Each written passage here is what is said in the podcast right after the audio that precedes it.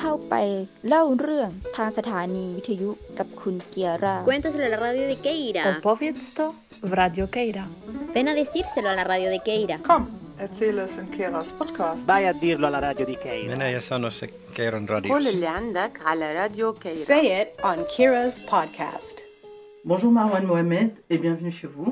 Bonjour Kéra, merci de l'invitation. Bah, je vous en prie, c'est un plaisir de vous recevoir. C'est vrai qu'on a un petit peu euh, essayé depuis un moment, on n'a pas toujours réussi, mais là on y arrive, c'est cool. C'est, c'est- ouais. Alors pour, pour commencer, je ne vous apprends rien, mais il me semble que vous avez un homonyme, enfin presque, Marwan Mohamed. On vous confond souvent tous les deux, je suppose. Comment vous savez que c'est pas à vous qu'on qu'on parlait, mais plutôt à l'autre? Bah, le ton des messages. Voilà, le ton des messages. Alors c'est vrai que je connais bien Marwan Mohamed, on se connaît bien avant qu'il rejoigne le CCIF, bien avant qu'il se fasse connaître de la sphère militante. On se connaît parce que on a des amis en commun à la base. Et donc ça fait ça doit faire 16 ans. La première fois, je crois que c'était il y a 16 ans, la première fois que je l'ai rencontré, 16 ou 17 ans. Donc ça fait un, ça fait un bail, on n'a jamais perdu contact. et puis après, plein de choses nous ont rapprochés, que ce soit les recherches euh, ou les évolutions de la société française. Donc on s'est croisés. Effectivement, c'est pas commun que euh, un activiste d'un côté et un sociologue travaillent sur le même sujet avec le même nom et le même prénom, même si c'est pas la même orthographe. Et, euh, donc, euh, ben, je compte plus les, les croisements, les parasitages. Globalement, moi, c'est quelque chose qui me fait rire, en fait.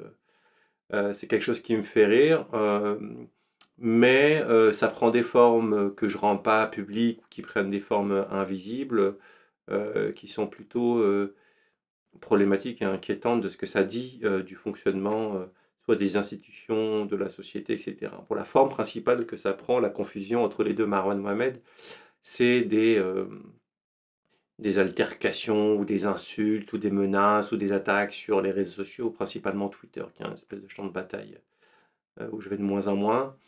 Et là, c'est plutôt drôle parce que les gens pensent l'attaquer lui, euh, ou pensent que je suis lui, m'attaquent moi, et donc euh, confondent. Et puis tu as les personnes derrière qui disent Ah oui, je me suis trompé. Et puis tu as les personnes qui sont en plus d'être euh, offensifs ou racistes, ou sont en plus de mauvaise foi, et d'une autre manière, c'est la même chose. Enfin. Donc, donc ça dit des choses. Des fois, je reçois des mails pour lui et lui des mails pour moi. Et là où ça devient problématique, c'est quand bon, bah, ça entrave mon travail, mes déplacements, mes possibilités, et, euh, c'est arrivé à plusieurs, euh, à plusieurs reprises. Comment je le sais? Parce que des personnes ont voulu m'inviter à des événements euh, et ils ont été bloqués par leur hiérarchie. D'abord parce qu'ils pensaient qu'il y avait une confusion, et puis quand on leur explique qu'il n'y a pas de confusion, il reste toujours une espèce de suspicion très malsaine, euh, très puante. Mais elle reste et elle, a, elle a des effets. Donc, donc bon, après, il y a des personnes qui pensent qu'on pense pareil. Euh, effectivement, on a des points communs, mais on est deux personnes différentes, euh, comme toute personne. Euh, et bon, voilà. Mais globalement, c'est, je veux dire, ça me donne un aperçu de son expérience à lui. C'est un petit échantillon de son expérience à lui. Mais globalement, ça n'a pas été une entrave majeure dans, ma, dans mon parcours, dans ma carrière. En tout cas, par rapport à ce que je connais. Il s'est sûrement passé des choses dont j'ai pas conscience, et tant mieux. Mais ça, je peux pas, je peux pas en parler. En tout cas, du peu que vous, vous ayez vu, ça n'avait pas l'air euh, très sympathique.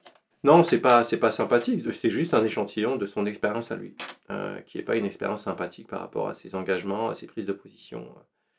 euh, dans le contexte français, parce que dans d'autres contextes, il ne serait pas traité de la même manière, mais on est en France, et ça, ces sujets-là, la question de la lutte contre l'islamophobie, une présence musulmane, une forme d'autonomie politique, etc., ça, passe, ça passe difficilement. Pour revenir à vous, vous êtes sociologue. La question que je me posais, c'est quel a été votre parcours pour devenir sociologue? Alors le parcours pour devenir sociologue, un- au niveau universitaire, c'est un parcours classique. C'est-à-dire, euh, bah, on fait des études, on a une licence. Alors moi, à l'époque où j'ai commencé mes études, il y avait encore le DUG qui existait. Donc euh, bah, on fait une DE, un DUG licence, on a une maîtrise hein, qui est l'équivalent de Master 1. Ensuite, on passe en DEA, qui est le Master de recherche. Et ensuite, on fait un doctorat euh, qu'on doit obtenir. Et à partir du moment, enfin moi, la définition de qu'est-ce qu'un sociologue, c'est quelqu'un qui, fait, euh, qui pratique la sociologie. Et donc pour moi, il y a d'excellents sociologues qui sont au niveau Master 2, par exemple. Euh, j'ai encadré des Master 2 qui étaient des collègues, même s'ils ne se pensaient pas comme ça, hein, parce qu'ils ils, développaient euh, et ils ont réalisé des travaux de mémoire absolument remarquables. Et pareil, en doctorat, on n'est pas dans une espèce de société, il n'y a pas la société savante des sociologues, c'est-à-dire un cercle fermé qui attribue un titre ou qui peut l'enlever on n'est pas du tout dans ce cadre-là dans, le contexte, dans le contexte français. Donc, euh, la définition de qu'est-ce qu'est être sociologue, on n'est pas tous d'accord. Et pour moi, quelqu'un qui est sociologue, c'est quelqu'un qui pratique la discipline sociologique, c'est-à-dire qui respecte tous les, canons théoriques, méthodologiques et, en termes d'analyse euh, pour produire des travaux sociologiques. Parfois, des sociologues écrivent et font des choses qui ne relèvent pas de la sociologie, et des gens qui ne euh, sont pas considérés comme sociologues de par leur diplôme ou autre peuvent euh, effectuer un travail qui est, qui est remarquable. Donc moi, c'est ce qui s'est passé. Euh, après, parmi tous les sociologues, a des sociologues qui, sont, qui ont des postes pérennes, qui sont permanents, notamment fonctionnaires, c'est-à-dire qui, qui, qui, ont été recrutés comme enseignants-chercheurs, comme chercheurs au CNRS ou dans d'autres établissements publics d'enseignement supérieur ou de recherche. Et on a des, beaucoup de sociologues qui sont euh, sociologues précaires, donc euh, qui passent d'un contrat à l'autre, euh, qui se débrouillent comme ils veulent, comme ils peuvent, pardon, pour vivoter et pouvoir mener des recherches, obtenir des financements, avoir des cours par là, et pour qui c'est extrêmement compliqué aujourd'hui en France, vu le niveau de précarité dans les universités notamment, mais pas que. Et puis, on a d'autres sociologues qui travaillent pour des cabinets, dans des entreprises, dans des associations, dans les fondations, dans les administrations. Et donc, le métier de sociologue peut s'exercer dans beaucoup, de, beaucoup d'endroits. Moi, je suis sociologue au CNRS. Et pour entrer au CNRS, en fait, il faut passer un concours qui est extrêmement sélectif et compétitif. Euh, moi, j'ai été recruté en 2009 de manière assez compliquée, mais j'ai été recruté deux ans après ma soutenance. Ce qui est très court en termes de délai, euh, de latence entre... Euh, la soutenance du doctorat et, et le recrutement euh, et la réussite du concours du CNRS. Donc, euh, si on compare à la moyenne et à la grande majorité de ceux qui deviennent docteurs, euh, très peu deviennent docteurs au bout de, deux ans. Donc, je suis, je suis extrêmement content et je sais que, notamment l'année où j'ai été recruté, je, je l'ai passé la même année, ce concours-là, avec des collègues femmes ou hommes que j'estime beaucoup, qui sont à un niveau, qui étaient à un niveau extrêmement important, qui sont toujours à un niveau euh, euh, considérable aujourd'hui dans des et qui sont tous en poste pour la plupart. Euh, quand on postule au CNRS, ça dépend de, de votre. vous avez dit que vous avez fait un 2A.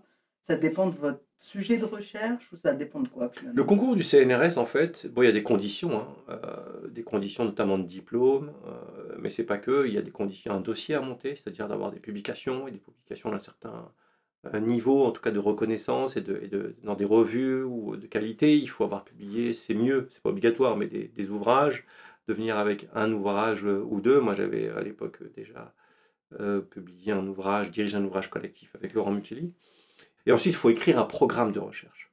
Et ce programme de recherche, euh, il est extrêmement important parce qu'il montre, en tout cas, il démontre, euh, ou il est censé démontrer notre aptitude sur les prochaines années à mener un projet, euh, au moins pour les 4-5 prochaines années, à s'ouvrir du terrain, à ouvrir un nouveau champ de connaissances, et un champ de connaissances qui peut avoir une importance pour la collectivité, pour la société de manière générale, parce que la sociologie, Bien sûr, c'est de produire des connaissances et des nouvelles connaissances à travers une méthode scientifique, hein, celle des sciences humaines et sociales, mais c'est plus largement euh, contribuer euh, à la connaissance de la société, à l'amélioration du fonctionnement de la société.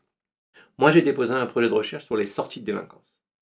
La question c'était comment est-ce qu'on sort de la délinquance? C'était un sujet en fin de thèse que j'ai commencé à réfléchir euh, et qui a retenu l'attention du jury euh, et euh, qui avait déjà retenu l'attention de, euh, des administrations, par exemple, et des collectivités locales. Moi, j'avais eu une bourse postdoctorale de la région Île-de-France sur ce sujet-là des sorties de bandes de jeunes. comment est-ce qu'on sort des bandes de jeunes Et donc, voilà, c'était une réflexion que j'avais et c'est sur ça que j'ai basé mon programme de recherche, ce qui a abouti à, des recherches, ce qui a abouti à un nouveau livre paru en, en 2012 et ce qui a abouti également au développement d'un champ Aujourd'hui, en, France, euh, ce qu'on appelle désistance, c'est les sorties de délinquance euh, stadiées, c'est-à-dire les études sur les sorties de délinquance. qui ont donné lieu euh, à des, de nombreux mémoires de master, à plusieurs thèses de doctorat, à plusieurs livres. chaque année, il y a au moins un livre qui sort sur ces questions-là, mais qui a surtout contribué à, nourrir la réflexion des professionnels de la réinsertion, de la justice, du secteur et du monde associatif, etc., sur cette question et sur l'importance des sorties de délinquance. Est-ce que vous avez toujours su que vous, de- vous vouliez devenir sociologue? Ah non, non, non, non. Non, non, mais c'est pour ça que moi j'ai distingué le, mon parcours universitaire, qui est somme toute classique, de ce qui s'est passé avant. Ce qui, s'est passé avant, c'est une autre histoire. Vraiment, ça n'a strictement rien à voir. Moi j'ai- plusieurs vies. hein. J'ai ma vie jusqu'à la, fin de l'adolescence. Entre l'adolescence et mon équivalence de bac, et ensuite euh, le début de l'université, ma, carrière universitaire. Moi j'étais j'étais euh, vraiment ce qu'on appelle un très mauvais élève, un cancre, un petit emmerdeur. euh, euh, et donc, euh, moi, ma scolarité en primaire et surtout dans le secondaire, à partir du collège, c'est l'échec scolaire. Mais vraiment un échec lourd. Un échec extrêmement lourd. Euh, je devais être envoyé euh, dans ce qu'on appelait, avant les CPPN, c'est ce qu'on appelle aujourd'hui les sections SECPA aujourd'hui. Tellement j'avais de, retard, de lacunes. euh, au niveau de ma scolarité, j'ai redoublé ma quatrième, j'ai fait deux quatrièmes et ça n'a strictement rien changé derrière. Et puis j'ai fini, fini ma, ma troisième en ayant raté le brevet des collèges. Et puis ensuite j'étais orienté en, en BEP. On m'avait proposé en fin de troisième un BEP chaudronnerie. Alors j'ai écouté pas mal d'histoires et euh, plusieurs personnes à qui on a orienté un BEP euh, chaudronnerie. Et, pour l'anecdote, quand j'ai cet entre- cet entretien avec la conseillère d'orientation et qu'elle me propose un BEP chaudronnerie, en fait, moi, la- dans mon moi je savais pas que ça avait quelque chose à voir avec le fonctionnement de l'industrie euh, et, et au monde industriel. Et puis les chaudronniers sont plutôt bien payés, font des belles carrières et il y a pas mal d'emplois dans la chaudronnerie.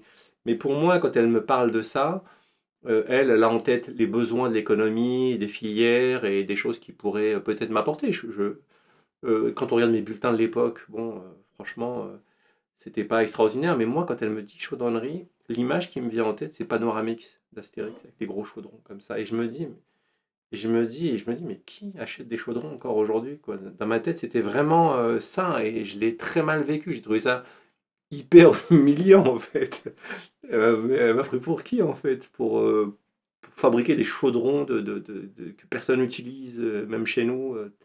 Bref, ce décalage-là. Et puis, non, en fait, j'ai choisi, j'ai choisi ma, mon orientation en fonction des, places disponibles sur la ligne du RER A. Parce que j'avais déménagé quelques années avant à Villiers-sur-Marne. Moi, j'étais au collège à Porte de Clichy, au collège Balzac à Paris. Parce que mes parents, ils, m'avaient inscrit en première langue arabe. Donc, euh, donc euh, il n'y avait pas de première langue arabe dans mon secteur, dans le Val-de-Marne, à Villiers-sur-Marne. Donc, je continuais à aller là-bas jusqu'en fin de troisième. Je faisais Villiers-sur-Marne, Porte de Clichy, Villiers-sur-Marne, Porte de Clichy. C'était insupportable. Et en fait, euh, moi, j'ai juste regardé le RER A. Et sur le RER A, euh, ce qui était le plus pratique, c'était.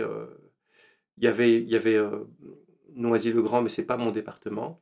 Il y avait Brie-sur-Marne, je crois qu'il n'y avait pas de lycée à Brie-sur-Marne. Il y avait Nogent-sur-Marne, mais j'avais pas du tout le niveau, le bulletin pour me retrouver à Nogent-sur-Marne. Il restait Fontenay. Et à Fontenay, il y avait un lycée professionnel Michelet, où il y avait toujours de la place, parce que euh, c'était là où atterrissaient euh, tous les échoués de tout le département du Val-de-Marne, et y compris un peu de, de Seine-Saint-Denis, côté Montreuil, etc. Et donc, euh, c'était vraiment, en termes de réputation, un des pires lycées du Val-de-Marne. Et, du coup, moi, je me suis retrouvé là-bas, et il y avait de la place en comptabilité. Donc, je me suis retrouvé en comptabilité avec aucune appétence pour la comptabilité.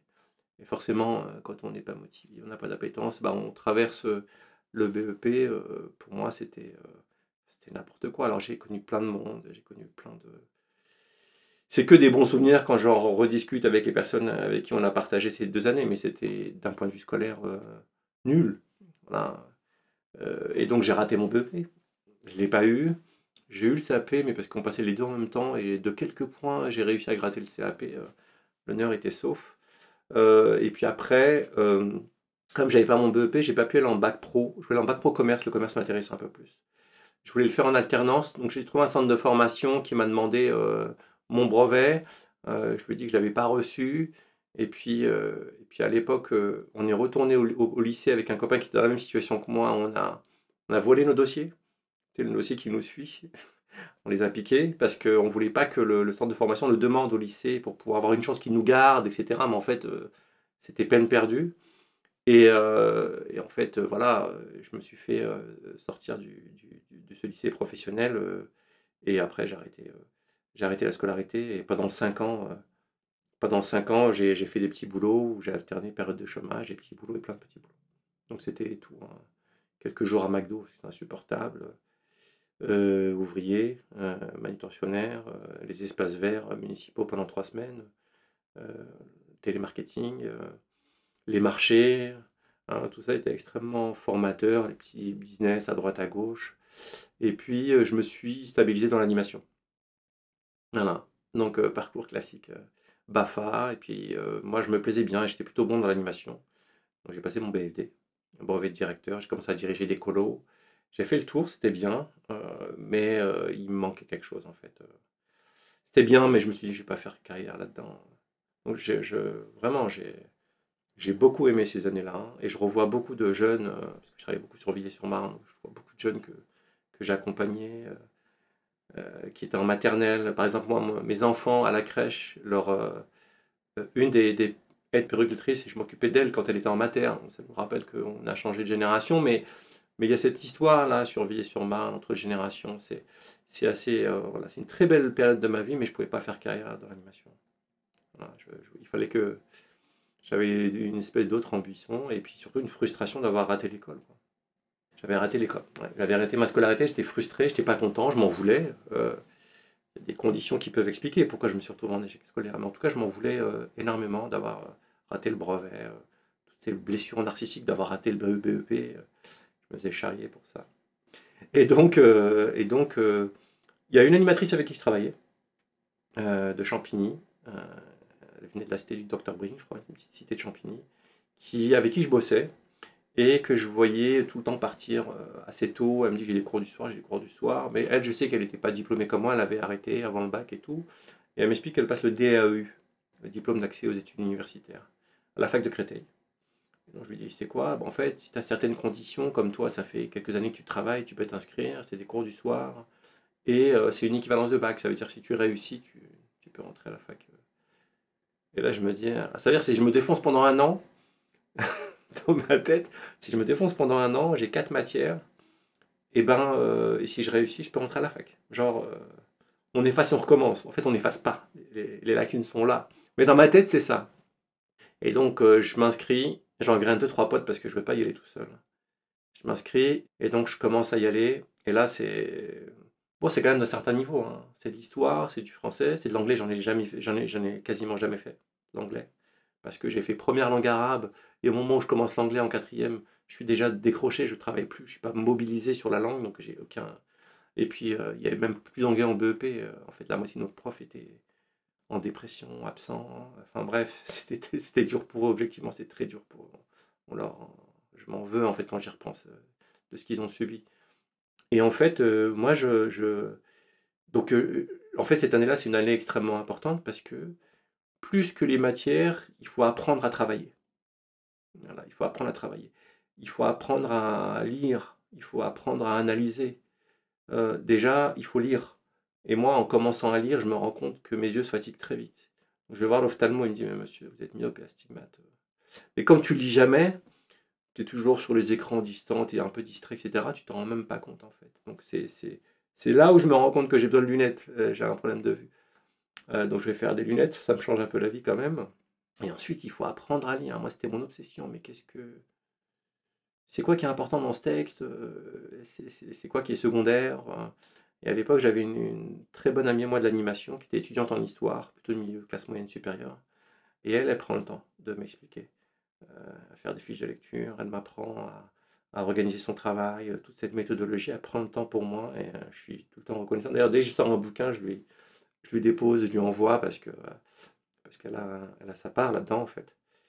Et donc, je, le passe. Bon, c'est dur, hein, il y a tellement de lacunes, mais au final, j'ai 10,2, mention passable. Et euh, je m'inscris dans les facs. Et à ce moment-là, cette étudiante en droit, Euh, elle, euh, elle me fait lire un livre que sa mère a acheté de Pierre Bourdieu qui s'appelle La misère du monde. Sa mère est un site. Elle me dit Regarde, tu devrais lire. Je dis Mais je vois la taille du bouquin. Je dis Écoute, déjà là, les petits livres que je lis, j'ai mal au crâne en fait. Donc ton gros livre me dit Non, mais regarde, il est organisé en chapitres. Et chaque chapitre, c'est des entretiens. Et les entretiens, ils sont analysés et ça va te parler. Et effectivement, je commence à lire, donc un peu comme un catalogue. Et la, misère du monde me parle. Quoi. Je m'y retrouve dans plein de chapitres. Pas seulement sur les descendants d'immigrés, dans plein de chapitres, je m'y retrouve. Mais vraiment. Et je comprends beaucoup de choses. Voilà. J'avais pas fait de socio avant ça. À la base, je voulais faire psycho. Voilà. Je voulais faire psycho, pas pour des bonnes raisons. Je voulais faire psycho parce que j'avais un pote à moi, Ya- Yahya, Yahya, et euh, on sortait des fois euh, en soirée. Lui il travaille à Euro Disney. Et en cachette. Donc on était un peu en compétition. euh, les meufs, ceci, les jeux de séduction qui brillent. On était très amis, mais il y avait une petite compétition, etc. Très masculiniste, très classique. Pas méchante, mais elle était là. Et je me rappelle d'une soirée, on est parti euh, manger au restaurant. Il y avait pas mal d'étudiantes et d'étudiants, des gens qu'on connaissait pas bien forcément, surtout son réseau de, de, de, de, de, de Disney, de gens qui bossaient Euro Disney, job d'étudiants, etc. Donc euh, moi je les rejoins, on va dîner. Et on a un dîner, et là je le vois sortir des concepts de psychologie.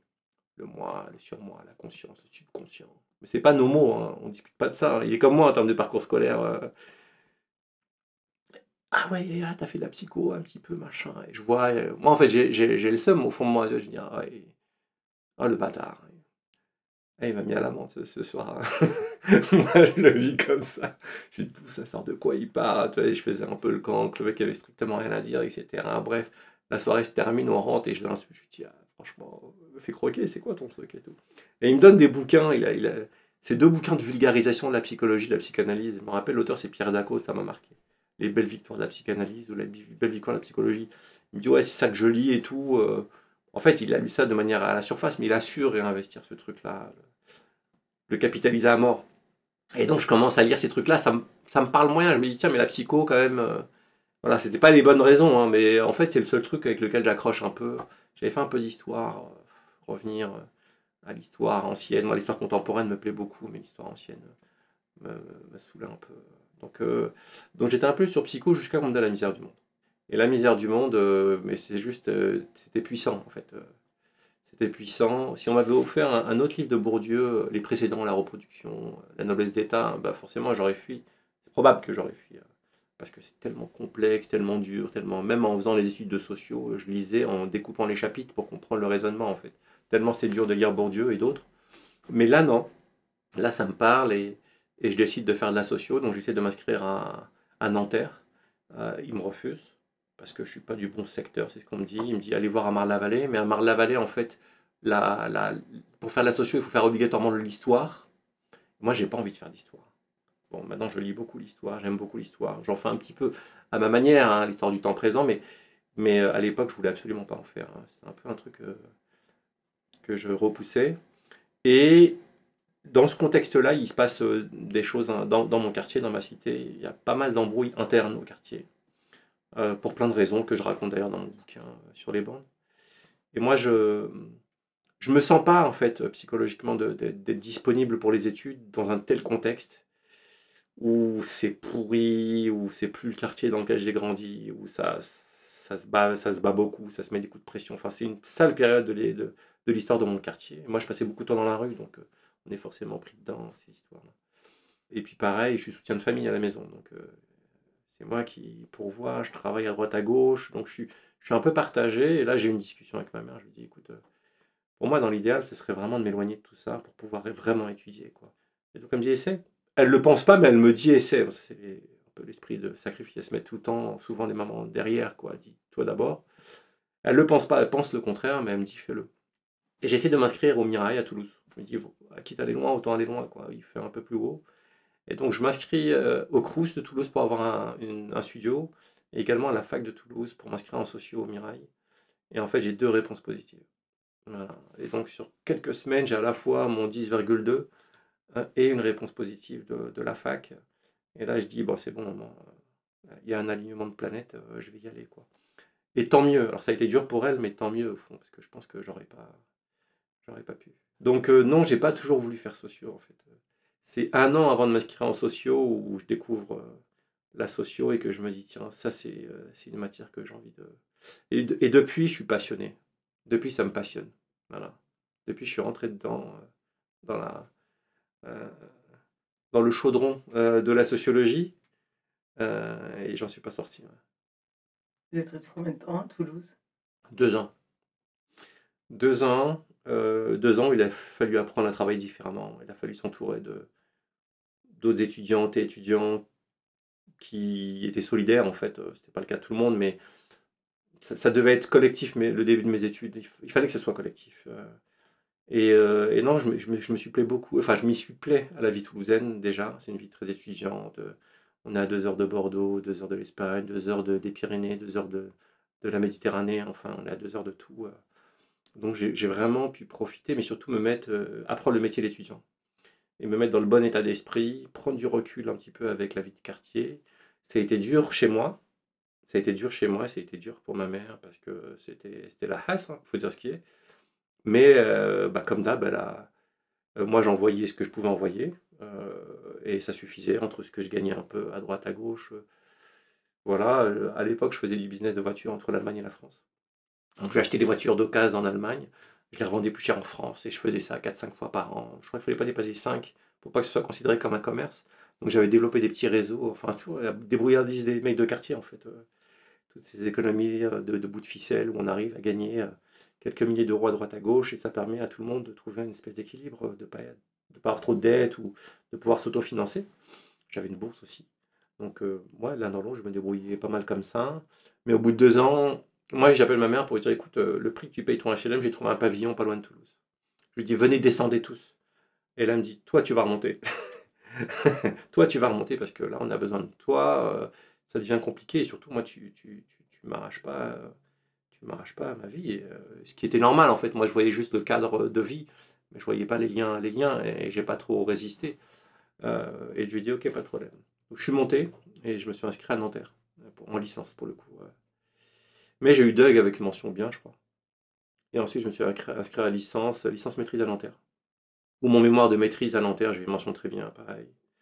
Et, euh, et puis ensuite, je rencontre Laurent Mukeli, après la sortie de son, bou- son bouquin sur la délinquance et insécurité là, de 2001-2002.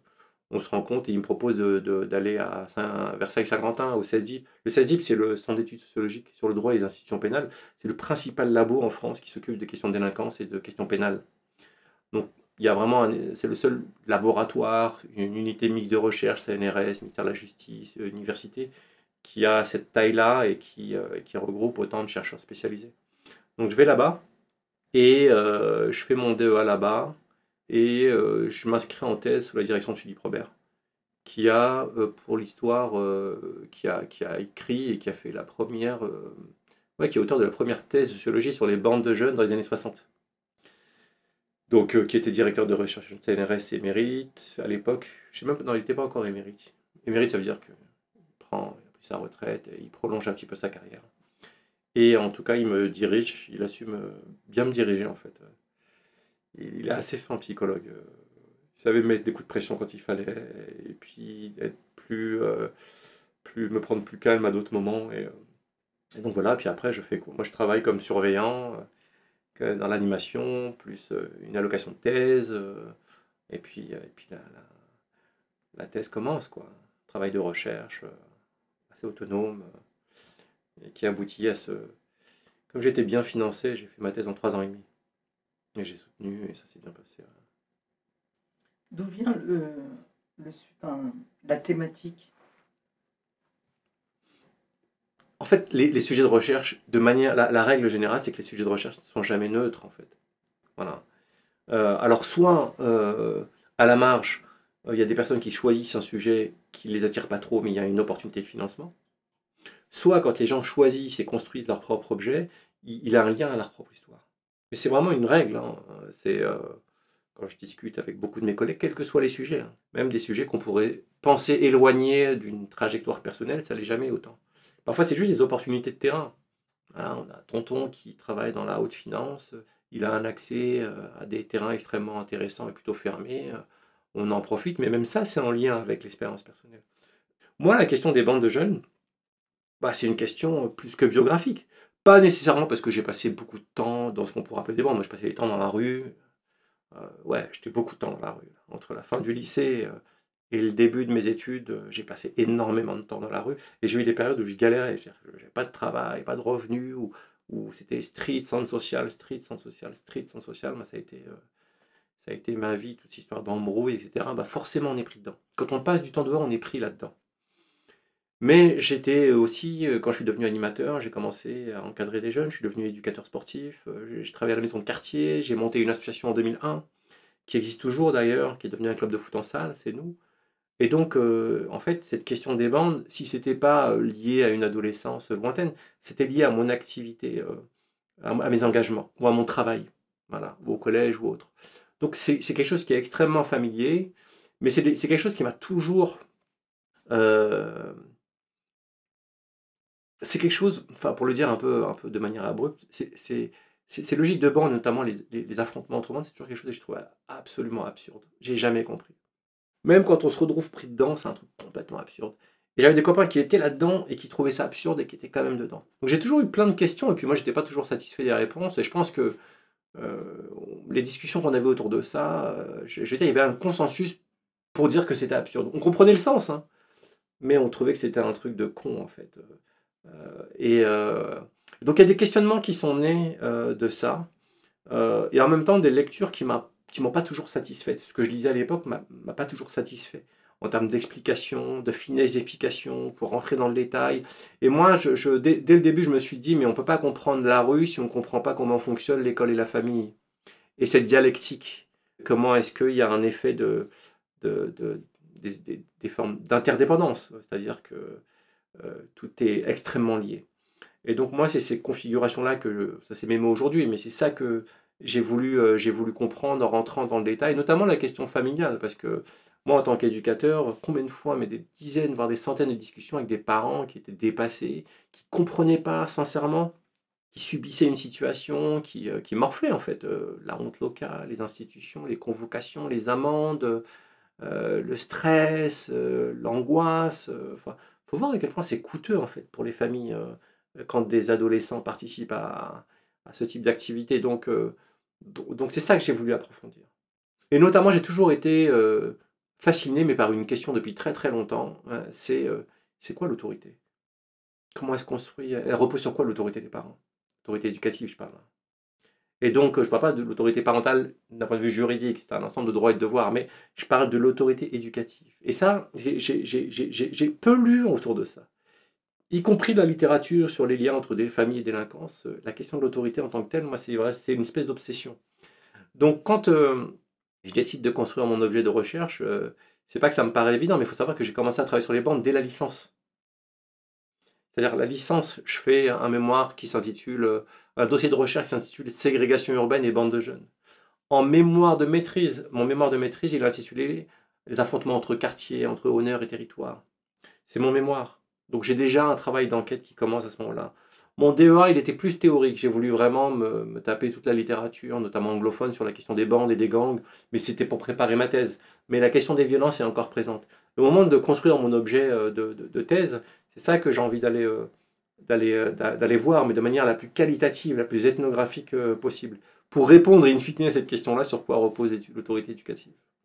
Et, et je pense que j'y suis parvenu. Voilà. C'est une des satisfactions. Et c'est pas ce qui ressort le plus dans mes travaux de recherche. Mais il y a un chapitre sur l'autorité éducative. Euh, c'est pas mon chapitre préféré, mais c'est un des chapitres dont, euh, dont je suis le plus fier en fait euh, dans ce travail de, de recherche. Et c'est quoi la réponse? Eh ben, en fait, ce qui est intéressant de comprendre, c'est comment. Enfin, d'abord, la première élément de réponse, c'est que l'autorité, c'est la légitimité. L'autorité éducative, c'est la légitimité. C'est ça qui est fondamental. L'autorité, c'est pas les coups, c'est pas la peur, c'est pas la séduction, c'est pas la, la, la- comment dire la manipulation, c'est pas la corruption. euh, si t'es gentil, je te, je te paye. euh, ça, euh, non, c'est pas ça l'autorité. L'autorité, c'est la légitimité. C'est quand il y a une adhésion des enfants au, au cadre et au cap qui est fixé par les parents. Et c'est jamais une adhésion à 100%. Mais c'est une adhésion à l'essentiel. Il y a toujours des transgressions et des transgressions tolérées par les parents. Globalement, il y a toujours cet espace de transgression tolérée. Mais il y a l'adhésion à un cap, c'est-à-dire un socle de valeurs, de normes, de comportement. Et ça, ça repose sur la crédibilité. C'est quelque chose de très symbolique. C'est même une espèce d'alchimie qui renvoie à l'image publique des parents aux yeux des enfants, mais qui renvoie également au comportement des parents, à comment ils agissent. Et donc, moi, ce que j'ai essayé de montrer, je pense que j'ai montré, c'est comment est-ce que les parents perdent leur autorité, comment ils se délégitiment eux-mêmes, ou bien comment ils sont délégitimés par la société. Et là, euh, bah, on regarde euh, la position sociale, la classe sociale. C'est bien, c'est plus dur d'assurer et de, susciter une forme d'adhésion, euh, une forme d'admiration. Parce qu'il y a de ça, en fait, dans l'autorité. Il y a une forme d'admiration qui, qui, nourrit l'adhésion. Mais quand on a, on a des parents qui sont disqualifiés par les institutions, par les, discours sociaux, quand on a des parents qui occupent des positions sociales extrêmement basses, quand ils sont en situation compliquée, quand ils ne maîtrisent pas la langue, quand ils ne s'habillent pas comme le reste. Je veux dire, il faut symboliquement être en mesure en tant que parent à déminer ça. Et en fait, beaucoup de parents disent, beaucoup de jeunes, moi c'est la réponse majoritaire que j'ai entendue, me disent Ouais, mes parents ils font ce qu'ils peuvent, les pauvres. Eh, pourquoi les pauvres? Pourquoi tu rajoutes les pauvres? Il y a un truc de commisération, presque de misérabilisme, dans le regard de beaucoup d'enfants à l'égard de leurs parents. Et ça, c'est une des parties de la délégitimation. Parce que pour susciter l'adhésion, il faut en imposer. Là, c'est très symbolique. Hein. Comment est-ce qu'en tant que parent, on s'en impose pour s'imposer? C'est ça qui, est, compliqué à, comprendre. Et donc, euh, en fait, les parents, ils pensent pas tout le temps, mais ils ont plein de ressources. C'est leurs normes, c'est leurs valeurs, c'est leur engagement. Enfin, il y a plein de choses qui, permettent de compenser finalement ces logiques de, disqualification sociale par la société, par les institutions, par les discours ou par leur position sociale. Bon. Mais il n'y a pas que ça. Il y a un autre, volet qui permet d'expliquer comment les parents perdent leur légitimité. Comment est-ce qu'ils perdent tout crédit aux yeux de leurs enfants C'est leur comportement. Et là, tous les enfants, ils ont un système de normes. Ils ont une conception de ce qu'est un parent idéal ou ce qu'est un parent normal. Voilà. Et ils le disent, le mot normal. Ouais, mais les parents normaux, normalement, euh, les parents normalement. Donc la parentalité, elle est associée dans les yeux de tous les enfants à un certain nombre de, normes et de valeurs.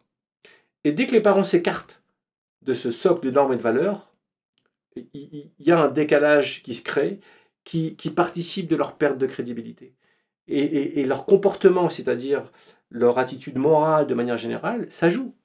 Alors de manière assez banale, par exemple, quand des enfants se sentent discriminés par rapport à leurs frères et sœurs. Parce que l'économie morale des enfants, c'est qu'on doit être tous traités à la même enseigne. Donc déjà, des parents dont les enfants considèrent qu'ils les discriminent par rapport aux frères et sœurs, déjà, ils perdent de leur crédibilité. Euh, je vais prendre d'autres exemples plus caricaturaux, mais la violence, la violence, notamment les violences conjugales. prenons l'exemple des violences conjugales. Euh, quand un père frappe euh, la maman. La maman, c'est une femme qui, apparaît comme dominée, battue. Donc c'est quelqu'un qui a besoin d'aide. C'est plus quelqu'un qui est en position de fixer un cap. C'est quelqu'un qui a besoin d'être protégé. Donc déjà juste, un des effets des violences conjugales, c'est de disqualifier l'autorité, en tout cas la, comment dire, le fait d'en imposer. Cette espèce de puissance symbolique qui est derrière l'exercice de l'autorité éducative. Mais celui qui frappe, ou celle qui frappe, mais c'est surtout celui qui frappe, lui, il est aussi disqualifié, mais pour des raisons morales parce qu'il porte la main, il lève la main sur sa mère. Donc, ce n'est pas les mêmes logiques de, de, de, perte de légitimité, mais à la fin, c'est la même chose. À la fin, c'est la même chose. Et je le répète, hein, l'autorité, c'est pas l'affection. Hein. C'est deux choses totalement différentes. On peut avoir beaucoup d'affection euh, vis-à-vis d'un parent euh, qui n'a strictement aucune autorité. On confond souvent les, choses. Donc l'autorité, c'est une espèce de capital symbolique qui est euh, fragile, réversible. Voilà. Et, si on n'en a pas conscience, si on n'en a pas conscience, on ne comprend pas les, mécanismes et tout ce qui peut se passer au sein de la sphère des relations intrafamiliales. Donc des parents qui viennent nous voir, je ne comprends pas. Ben, en fait, ils ont perdu leur légitimité éducative progressivement, mais ils ne comprennent pas. Mais c'est vrai que combien de parents sont armés pour comprendre ça, en fait? Combien de parents sont armés pour comprendre ça? Par contre, quand on interroge leurs enfants qui font des bêtises et qui vous disent pourquoi est-ce que eux, ils savent très bien pourquoi Les enfants savent très bien pourquoi. Et c'est ça qui.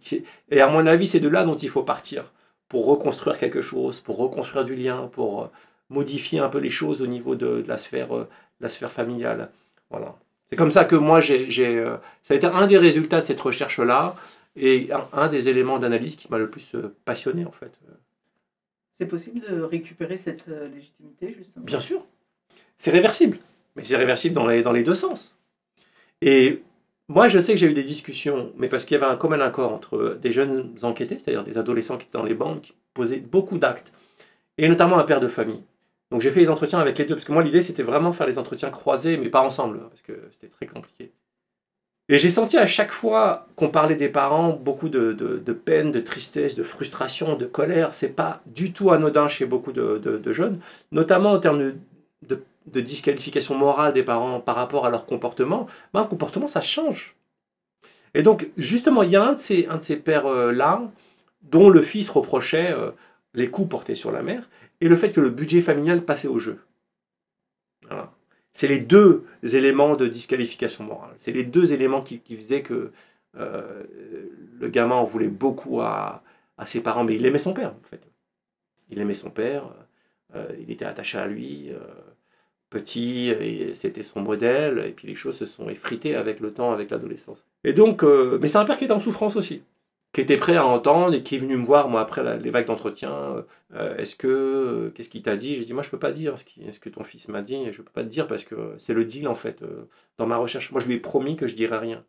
Maintenant, je peux lui poser la question et peut-être que je peux, je veux dire, si lui, il est OK, je peux dire ce que moi, comment je perçois les choses. Je veux bien dire, et je n'ai pas la parole, j'ai pas une science infuse, mais voilà comment je perçois, comment j'ai analysé les choses. Je vais voir le môme, je lui dis voilà, ton père il m'a fait cette demande-là, si tu veux pas, c'est je ferme la porte, on s'arrête là. Hein. Il me dit non, vas-y, tu peux lui dire. Il me dit vas-y, non, vas-y, tu peux en parler, vas-y, il n'y a pas de souci. Moi, je, moi je, je, pas dire, je pense que je dis ce que je t'ai dit. Donc, on sent bien qu'il y a une, une, une, envie que ça s'améliore, quoi, mine de rien. Donc, j'en parle au père, je lui dis voilà, il y a deux choses qui sont extrêmement problématiques. Il y a ça, il y a ça et ça, quoi. Et il me dit, et là, il est là, bon, déjà, il a du mal à reconnaître. Finalement, euh, ah, euh, bah ouais, ça doit, oui, je comprends. C'est vrai que là, sur, le, sur les jeux, euh, je dis, il n'y a pas que les jeux. A pas que les jeux. Ça, ça le, les coups là sur leur, leur mère, je dis pas que c'est tous les jours, mais, mais c'est insupportable. Ils en souffrent énormément, ils sont en colère vis-à-vis de ça. Il n'y a pas que lui. Les autres l'expriment autrement, mais lui, il est très très en colère avec ça. Et, et, en fait, ces conneries, elles sont pas arrivées à n'importe quel moment, en fait. Dans, voilà, faut réfléchir, faut rembobiner, et ce qui, les actes qu'il pose, ils n'arrivent pas à n'importe quel moment. Donc on discute, je lui dis comment je vois les choses, et au final, euh, donc il a du mal à reconnaître, il me dit ouais, mais comment je peux faire? Ben, Je vais déjà reconnaître. Reconnaître et s'excuser. C'est un début déjà. Euh, je pense que ça peut avoir son, petit effet. Et là, elle va dire un, daron euh, qui sait qui merde, mais qui veut pas le reconnaître, qui est dans le déni, mais d'aller reconnaître, etc. Moi je dis, moi, je dis, c'est le point de départ. C'est de dire, c'est de reconnaître. La reconnaissance, c'est déjà psychologiquement un soulagement ça apaise, ça, pose les choses, ça, change la place, c'est fort comme acte. Je trouve que c'est puissant comme acte, comme volonté de, vouloir... Euh... Et donc je lui dis ça, bah, après chacun repart dans, son coin, etc. Et moi je, passe à autre chose, j'avance, etc. Et sur une sortie euh, en base de loisirs avec le fils qui est là, je discute un petit peu avec lui, et le père c'est, euh, est parti voir, on va parler de manière maladroite, il s'est excusé, etc. Donc moi je trouve ça extrêmement intéressant. Il a, il a promis qu'il allait essayer de s'améliorer. Euh, et il a dit, en fait, euh, ma mère, maintenant, globalement, il la laisse tranquille. Il y a eu une fois, mais beaucoup moins qu'avant, etc. Donc il y a du changement à la maison. Et je lui dis, ça change quelque chose pour toi Il me dit, bah ouais. Bah ouais. Alors ça lui a pas il n'est pas revenu dans sa scolarité, il n'a pas lâché tout de suite avec l'univers des bandes. Il me dit, moi, le principal effet que ça a eu, c'est que j'ai levé le pied. J'ai levé le pied parce que la relation, c'est plus la même. Voilà, j'ai plus, j'ai pas envie de gâcher un truc qui s'améliore. Enfin, il s'est joué quelque chose comme ça dans, dans, dans la discussion, et moi, j'y crois dur, dur comme fer, ouais. Je pense que beaucoup d'enfants qui, sont en colère ou autres, ils aspirent à avoir les, les meilleures relations possibles avec euh, leurs ascendants. Bien sûr. Même quand ils ont merdé, même quand euh, ça reste fort comme lien. Hein. Ça reste extrêmement fort. Donc, euh, mais c'est pas évident. Le moment où vous quittez le c'est quoi C'est le collège, le lycée Quand vous êtes en BE CAP, BEP c'est quoi Fin, lycée? professionnel. ouais. Vous avez quel âge, plus ou moins, à ce moment-là? Euh, J'ai 17 ans. Et le moment où vous passez euh, l'équivalent du bac? 23 ans. Passe combien de temps euh, 5 ans. Et quand vous, arrivez... Il se passe, ouais, 5-6 ans. 5 ans et demi, six Donc, ans. quand vous arrivez à la fac, Mm. vous n'avez pas le même âge que les étudiants? Non. Ils sont plus jeunes? Ouais, la, bon, la plupart des étudiants sont en première année, sortent du lycée. Donc on n'a pas le même âge et pas la même expérience en fait. Pas la même expérience du tout, mais moi très vite au niveau de la fac, je m'entoure de personnes qui sont un peu comme moi, quoi. Des reprises d'études, euh, ou des gens qui ont un peu bourlingué, euh, ou qui se sont trompés, qui ont arrêté, qui sont revenus. Donc des gens qui, en termes de moyenne d'âge, sont plus proches de moi que des, des sortants du lycée. Et, effectivement, euh, effectivement on crée un groupe. Je ne dis pas qu'on crée une bulle, mais, mais, mais c'est vrai que ça devient mon, mon groupe de référence. C'est dans ce groupe-là que, que se trouvent les personnes avec qui je travaille. C'est dans ce groupe-là que se trouvent les personnes avec qui je sors. C'est dans ce groupe-là que se trouve une partie des personnes avec qui je fais du, sport aussi, notamment du foot. Moi, je joue pour la fac de Mira et puis je jouais dans un club à Toulouse. Je faisais du foot en club à l'époque. Euh, notamment un, euh, un, euh, un qui s'appelle Nicolas Mangione, euh, avec qui on a commencé. On, on se voit tout le temps. Il tient un bar euh, euh, pas loin de Couronne euh, aujourd'hui, qui a été entrepreneur social. Et, et lui, il était en reprise d'études. Et c'est vrai qu'on a, des, on a gardé un lien. Il a été extrêmement important pour moi. Je pense que c'est réciproque dans cette, dans cette période-là des deux années toulousaines. Du coup, vous étiez à Toulouse tous les deux, mais pas originaire de Toulouse tous Lui, il est originaire de Toulouse. Ah oui, donc lui, il est monté. euh, Ouais, lui, il est monté à Paris. Mais il est originaire de Toulouse. Donc il tient un bar. Là, aujourd'hui, il tient un bar, mais il avait une entreprise d'insertion avant, de, recyclage, où il recrutait beaucoup de personnes en situation de marginalité ou des sortants de prison. Et il recyclait, euh, en fait, il créait des meubles à partir de matériaux euh, recyclés. Et ça, c'est- directement lié à l'un des masters qu'il y avait à, Toulouse, qui était un master d'économie sociale et solidaire, un des premiers en France. Et euh, lui, il a fait cette formation-là, parce que notre DUG, en fait, c'était un double cursus, sociologie, économie, avec une dominante sociologie. Et lui, il a continué un peu sur les questions d'économie sociale et solidaire, et moi, j'ai continué euh, dans la sociologie euh, pure. Et la deuxième question que je me posais pendant que vous euh, parliez, c'était pendant toutes ces années où vous étiez justement dans la rue, qu'est-ce qui a fait que vous, vous n'avez pas glissé dans la délinquance? Bah déjà, la légitimité éducative de ma mère, c'est important. hein. Et ça suffit. Voilà, ça suffit. Euh, la légitimité éducative. Non, moi, j'ai toujours été... euh, Non, elle, elle a jamais perdu son autorité. hein. J'ai fait des bêtises, hein, mais elle a jamais perdu son autorité. Qu'elle a toujours fixé un cap, un cadre moral euh, qui, est, euh, qui est très souple, mine de rien. C'est-à-dire hein, une manière d'éduquer qui est basée sur la persuasion, euh, sur le dialogue, essentiellement, non pas sur la contrainte. Donc, euh, donc elle, elle est parvenue à transmettre un certain nombre de choses, mais pas qu'à moi, à, à tous mes frères, euh, à tous mes frères et sœurs. Euh, mis à part moi, paradoxalement, tout le monde a eu son bac euh, à la maison, il y a plusieurs masters, on fait des études. donc, c'était pas facile tout le temps, mais il y avait un cap qui était fixé, un cap moral, un cadre moral qui, était structurant en termes de, comportement. Après, on a tous une histoire particulière avec, mes frères et sœurs, mais, je pense que, je la légitimité à elle, elle n'a jamais été écornée. Voilà. Elle est, elle est, elle est d'une stabilité, elle est d'une droiture, euh, elle est restée attachée à ses principes, elle ne nous a jamais lâchés non plus, elle a toujours été, euh, mais vraiment pour, euh, là pour nous. Et, et bah ouais, c'est, les gens découvrent un peu que peut, que, que peut être le statut de nos mamans avec, la Coupe du Monde et, se demandent mais pourquoi est-ce qu'il y a autant de mamans sur les terrains de foot, elles sont au cœur de... Bah oui, mais c'est ça en fait. C'est des personnes qui, euh, quand on a de la chance d'avoir euh, une maman à la maison, parce que c'est pas le cas de tout le monde, mais, mais des mamans comme ça, euh, forcément il y a un attachement, on se sent redevable et on a surtout envie de, de faire équipe. Et, et moi, quand je deviens un soutien de famille, après le départ de mon père, quand je deviens un soutien de famille, on fait équipe. Bah, moi j'étais un peu plus âgé. Lui, il, il part quand moi j'ai euh, 19-20 ans.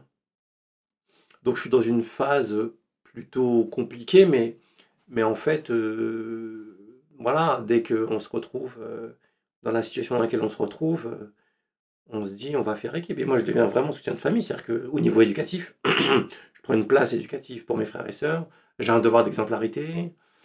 il faut faire tourner économiquement, c'est pas pas toujours évident, vraiment. Il y a des moments où on est dans le trou, les dettes et tout, mais bon, on, on se débrouille en fait comme beaucoup de familles. Et je pense que c'est ça, c'est que très rapidement je suis responsabilisé aussi. Très rapidement je suis responsabilisé. Et euh, avec le recul, je pense que c'est ça qui m'a pas mal aidé, c'est que très tôt j'ai été responsabilisé. Très très tôt. très tôt, ma mère a fait des trucs de fou. hein. Mais vraiment des trucs de fou, quoi, de, en termes de, de responsabilité. Voilà. Moi, mes parents étaient commerçants avant, donc euh, à 11, 12, 13 ans, j'allais bosser avec eux. euh, le week-end, le mercredi. donc, on grandit pas forcément comme beaucoup d'enfants de notre génération, qui ont le droit à une espèce d'insouciance totale. Non, c'est pas le cas. Très tôt, on est, euh, on est, on est conscient de, beau- de beaucoup de choses. euh, comme beaucoup de familles euh, immigrées, ben, en fait, il y a des gens qui comptent sur nous de l'autre côté de la Méditerranée. Donc, c'est déjà une petite ONG, la maison. hein. Bah oui, c'est déjà une petite ONG, on est déjà dans des actions de solidarité, euh, on voit des sacs partir euh, pour habiller les gens, on voit de l'argent partir pour nourrir les gens. euh.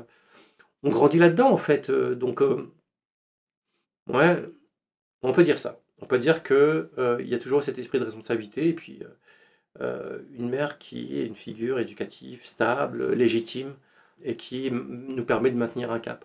Ce qui fait que malgré les mille et une tentati- tentations, les mille et une propositions, euh, le trafic de sup, non, euh, délinquance, euh, non, ah, les bagarres, oui, parce qu'on n'a pas le choix, elles viennent à nous, même si on ne veut pas se battre, elles viennent à nous, les bagarres, donc on est, obligé d'y aller.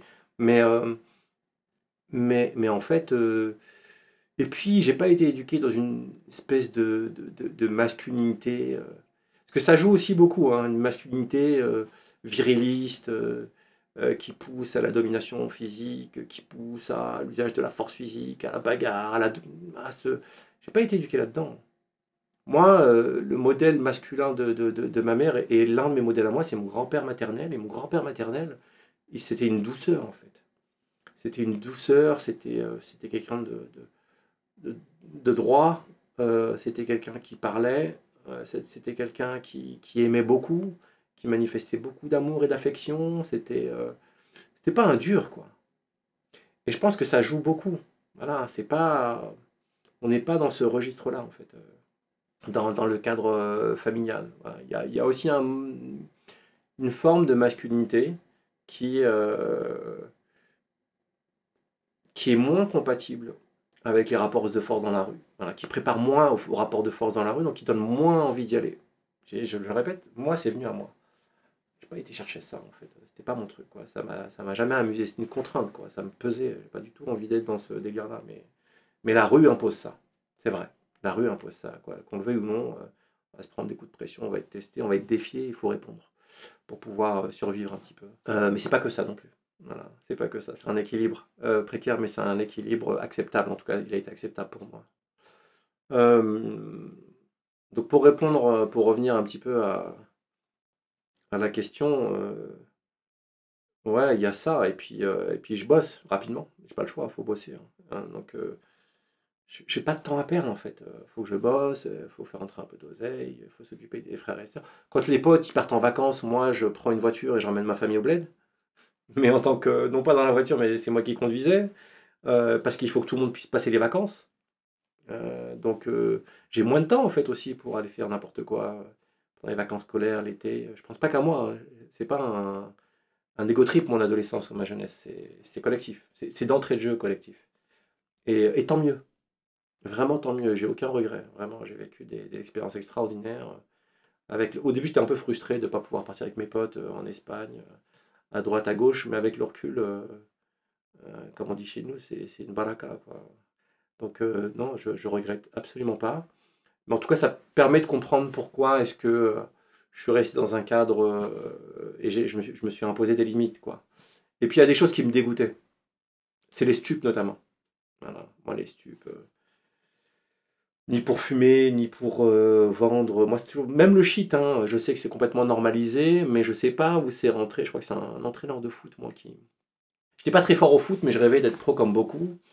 Et il y, a un- entraîneur, je- quand j'habitais Paris, je jouais au stade français. Je me rappelle d'un entraîneur au stade français. Alors, j'étais remplaçant en équipe 2, donc j'étais à cette époque, euh, j'étais absolument pas destiné à. Dans ma tête. hein. Je même à l'époque, ça se voyait que c'était mort, tu vois. J'ai même pas me cacher derrière hein, une blessure au genou. Il n'y a pas moyen, en fait. C'était- claqué d'entrée de jeu. Moi, si j'avais un claquage, c'était pas un claquage de la cuisse, c'était un claquage du niveau. Et, euh, et en fait, euh, le, le- lui, il, avait une technique mais qui a vachement bien marché. À tous ceux qui rêvaient comme moi, il disait si tu fumes, tu fumes du shit, tu pourras jamais réussir. Et il disait ça à tous ceux qui, qui rêvaient, quel que soit leur niveau. Mais pour les, les- pour les maintenir éloignés. Je trouve ça, euh, avec le recul, je trouve ça assez subtil. En tout cas, ça a marché avec moi. Voilà, ça a marché avec moi. Du coup, j'ai grandi avec cette idée. euh, et puis, euh, quand j'étais petit, quand j'étais dans une voiture avec des, des membres de la famille qui fumaient, ça me dégoûtait. J'ai- développé un rejet, tu vois, de, à l'époque de l'odeur, etc., qui, que j'ai gardé, avec, euh, que j'ai gardé avec le temps. Du coup, moi, je, je, je maintenais à, à distance de ça, donc on m'a proposé plein de fois, bien sûr. Quand tu galères, t'as rien à faire, etc., on veut t'exploiter. Certains pensent qu'ils veulent te dépanner, mais même ça, même quand j'étais vraiment, c'était galère, j'ai dit niette. Ah, ça sera pas. Les petits business, du commerce, ouais, je veux bien faire du commerce, mais pas de cheat, euh, pas de trucs volés, je veux faire du commerce, quoi. Même s'il n'est pas déclaré, je ne je, je, veux pas vendre des biens illicites en tant que tel. Donc j'ai toujours gardé ce truc de, de droiture euh, qui m'a qui m'a qui m'a qui, qui- qui m'a maintenu euh, dans l'axe. Voilà, je suis resté dans l'axe. Et après, euh, bah après c'est les, études qui, ont commencé, c'était une autre, une autre affaire. Mais après, j'étais dans l'animation.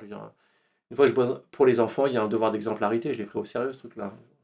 Les enfants, euh, je, donne, je fixe la norme, bah, je la respecte. Je faisais de plus en plus attention à ce que je disais, ce que je faisais. Et puis, j'étais devenu une espèce d'éducateur. Et je croyais en ma mission, quoi. C'était l'éducation populaire. Non, mais vraiment, moi, je suis un mec qui a cru à l'éducation et qui croit à l'éducation populaire et qui continue de croire à l'éducation populaire. Donc, euh, donc j'étais.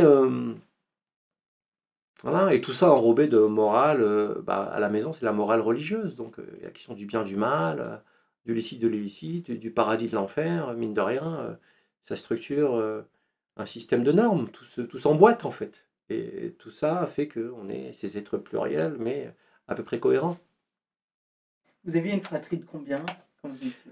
On est six, six frères et sœurs euh, en France, et puis, euh, et puis j'ai euh, euh, encore euh, trois sœurs et un frère au Maroc, dû à un remariage de mon père. Donc euh, en tout, c'est une fratrie, fratrie de 10, mais euh, euh, psychologiquement, c'est surtout une fratrie de 6 relationnellement en termes d'histoire familiale.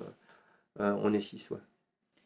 Et moi, la question que, je me posais aussi, c'est justement, puisque vous avez réussi à, à, à faire des études, à avoir un métier de sociologue, Mm. comment vous avez pu passer sous les radars au niveau du potentiel scolaire Mm. pas, pas que vous, vous en ayez pas conscience, mais comment, que ce soit les profs, euh, la fratrie, euh, les amis, euh, les voisins, je sais pas, personne n'a pu, pu voir que vous étiez pas si bête que ça, pas si nul. C'est vrai. C'est vrai. C'est vrai. La fois, j'ai un pote d'enfance qui est venu me voir. Je l'avais pas vu depuis longtemps. Il me dit ah, J'ai toujours cru en toi. Je m'arrête de remixer, frère. Même moi, je croyais pas en moi. Même moi, je croyais pas en moi. Bah, déjà, je pense que la, valeur. Il y a, une, assimilation entre, entre l'intellect et la scolarité. Et au fond, notre valeur est, quand même assez déterminée par les verdicts scolaires.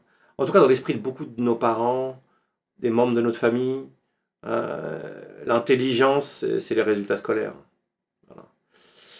Euh, ou bien la débrouillardise. Et la débrouillardise, en fait, elle n'est pas toujours associée à des bonnes choses. C'est-à-dire que plus quelqu'un est roublard et vicelard, plus on va dire qu'il est débrouillard. En fait, il est malhonnête.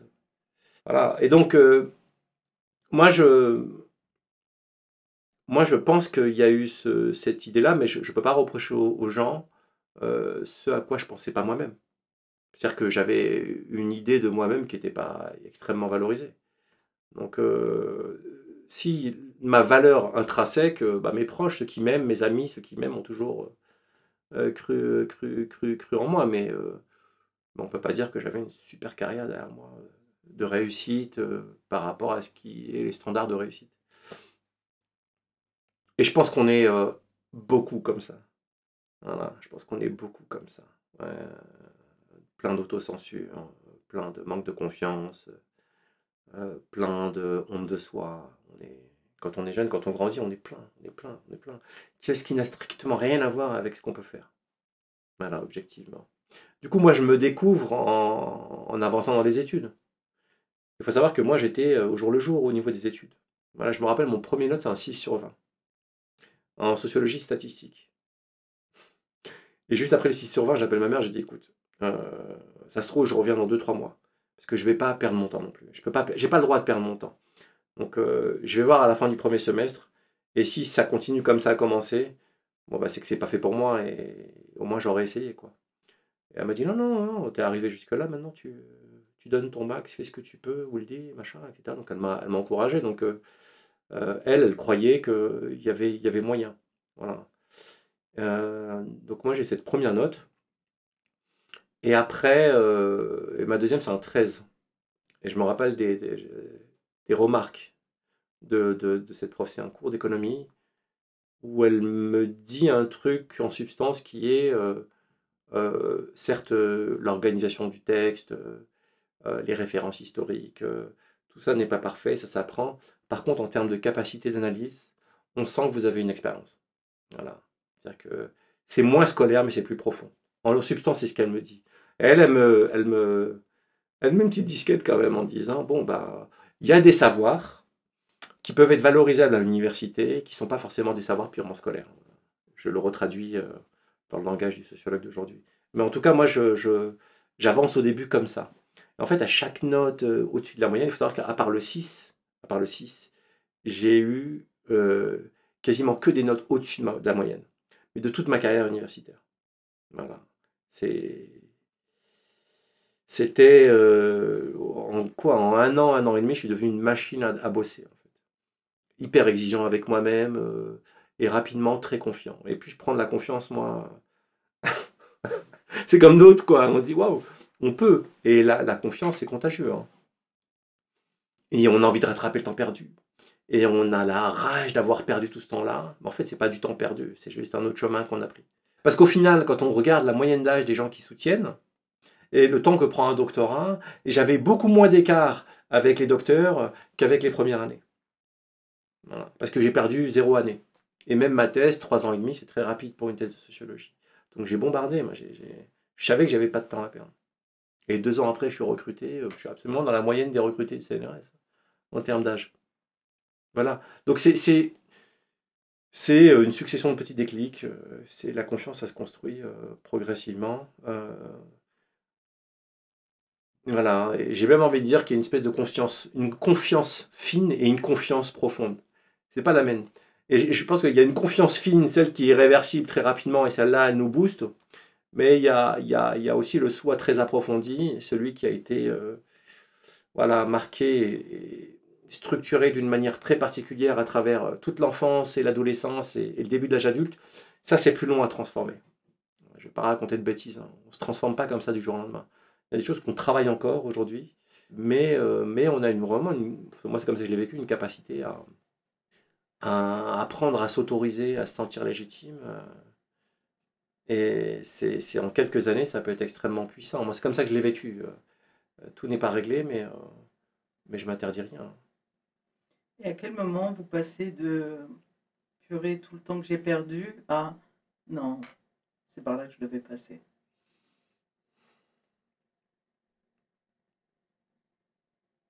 Bah, en fait, le, c'est par là que je fallait, fallait passer. C'est plutôt mes profs à la fac qui m'en, qui, insistent là-dessus. C'est plus un truc euh, extérieur. En me disant, mais, mais en fait, euh, votre trajectoire et votre profil universitaire est lié à votre expérience. Et votre expérience, elle est irremplaçable. Donc, euh, et ils me disent, la méthode, ça s'apprend. L'histoire, ça, les lacunes se compensent mais pas l'expérience. L'expérience, elle doit être acquise. Et, euh, en fait, euh, c'est eux qui me rendent. Ouais, je pense que on peut, on peut, on peut, je peux les créditer de ça, de, de, de, de m'avoir fait, euh, de m'avoir apaisé de ce point de vue-là, de m'avoir apaisé. Et donc, je, je, ouais, je change de regard sur ma propre expérience. euh, Ça m'apaise beaucoup de frustration, etc. Euh, non, c'est juste des leçons, c'est des leçons de vie, c'est un passage. Et euh, non, là où je regrette, euh, c'est que c'est des passages qui sont difficiles. Et, on, oublie de le dire, c'est que l'échec scolaire, c'est une souffrance. C'est une grosse souffrance, en fait. C'est de, traverser des, mois et des mois et des mois et des années en étant dans une institution sans être dans l'activité, en se sentant con chaque heure, en se sentant décalé chaque heure, en devant, euh, en, allant chercher des, compensations un peu précaires euh, pour pouvoir exister, de, de, redouter et de vivre des, rituels de dégradation, comme on appelle ça en sociologie, à chaque remise de notes, à chaque remise de bulletin, euh, de réactiver une espèce de, de- frustration, de honte, de, déception parentale à chaque fois qu'on débarque avec son bulletin. Et puis moi, c'était pas que les notes, hein, c'était aussi le comportement. hein. Quatrième, ma première quatrième, j'ai enchaîné blâme de travail, blâme de conduite, blâme de travail, blâme de conduite, blâme d'absent, avertis- avertissement de ponctualité. J'ai l'impression qu'ils l'ont inventé euh, pour moi, tellement j'étais. Euh, c'était grave en fait, j'étais ailleurs quoi. Donc c'est pas des belles années, hein. Euh, c'est pas des, années agréables. euh, Et certains disent si c'était à refaire, je le referais. Euh, non, si c'était à refaire, je le ferais archi pas. Parce que je l'ai pas. C'était pas agréable. C'était une. Ouais, c'était dur comme, comme moment. Et c'est l'essentiel de notre vie, scolaire et familiale. Il faut voir les effets de l'échec scolaire sur la vie familiale. Hmm, Bon voilà, moi c'est. C'est bien de rappeler ça. C'est bien de rappeler ça. Donc euh, si c'était à faire, je préférerais éviter. Mais effectivement, euh, on, peut les considérer comme des espèces de diplômes informels euh, que, que, je, que je suis parvenu à mobiliser et à, et à valoriser dans mon parcours universitaire et dans mon parcours de vie, mon parcours d'homme. Avec le recul, vous savez pourquoi vous, vous étiez dans cet échec-là? Bah oui, c'est assez classique. euh, moi, j'avais des, parents qui bossaient beaucoup et, euh, qui n'étaient pas très dispo. Enfin, moi, euh, ça, c'est ma mère qui me l'explique. Elle, était bonne élève. Et elle a dû arrêter parce que son grand-père était pauvre, et elle a dû travailler, mais elle était excellente élève. hein. Donc, euh, ça a été une grosse frustration qu'elle nous a toujours transmise, elle nous a toujours raconté. On connaît par cœur cette histoire-là. Donc, l'école, c'est extrêmement important, mais mes deux parents, ils travaillaient énormément. Et quand ils ont ouvert un commerce, euh, bah, ça les accaparait. Les commerces accaparent. Petits commerces de proximité à Paris, euh, plus les transports, etc. Donc, euh, moi, je pense que très tôt, j'avais des capacités, mais le, le- le- le- l'encadrement dont j'a- j'avais besoin n'était pas là. Donc, j'accumule des lacunes. Et en primaire, ça se voit pas parce que je triche. Je triche. Je triche. Bon, j'ai un petit savoir scolaire, mais je, triche. Parce que le mode d'évaluation, c'est. euh, euh, elle nous pose des questions, on écrit quelque chose sur notre tableau, elle nous donne la réponse, et on s'auto-évalue. Voilà, c'était comme ça. Donc, euh, et une fois que ça tombe sur nous, ben, on a zéro, mais le reste du temps, on a, on a 10. Quoi. Et le prof ne s'inquiète pas plus. Il le voit très bien, mais bon, ils prennent pas plus de temps que ça, les incitent. Et, euh, et donc, euh, bah, en trichant, on peut, on peut faire illusion pendant longtemps, mais à partir, de moment, à d'un certain moment au collège, euh, c'est- plus possible.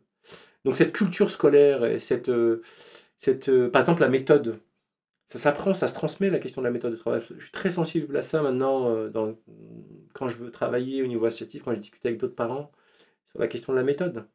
Moi, pourquoi j'ai besoin d'attendre l'année de mon équivalence de bac pour apprendre à travailler?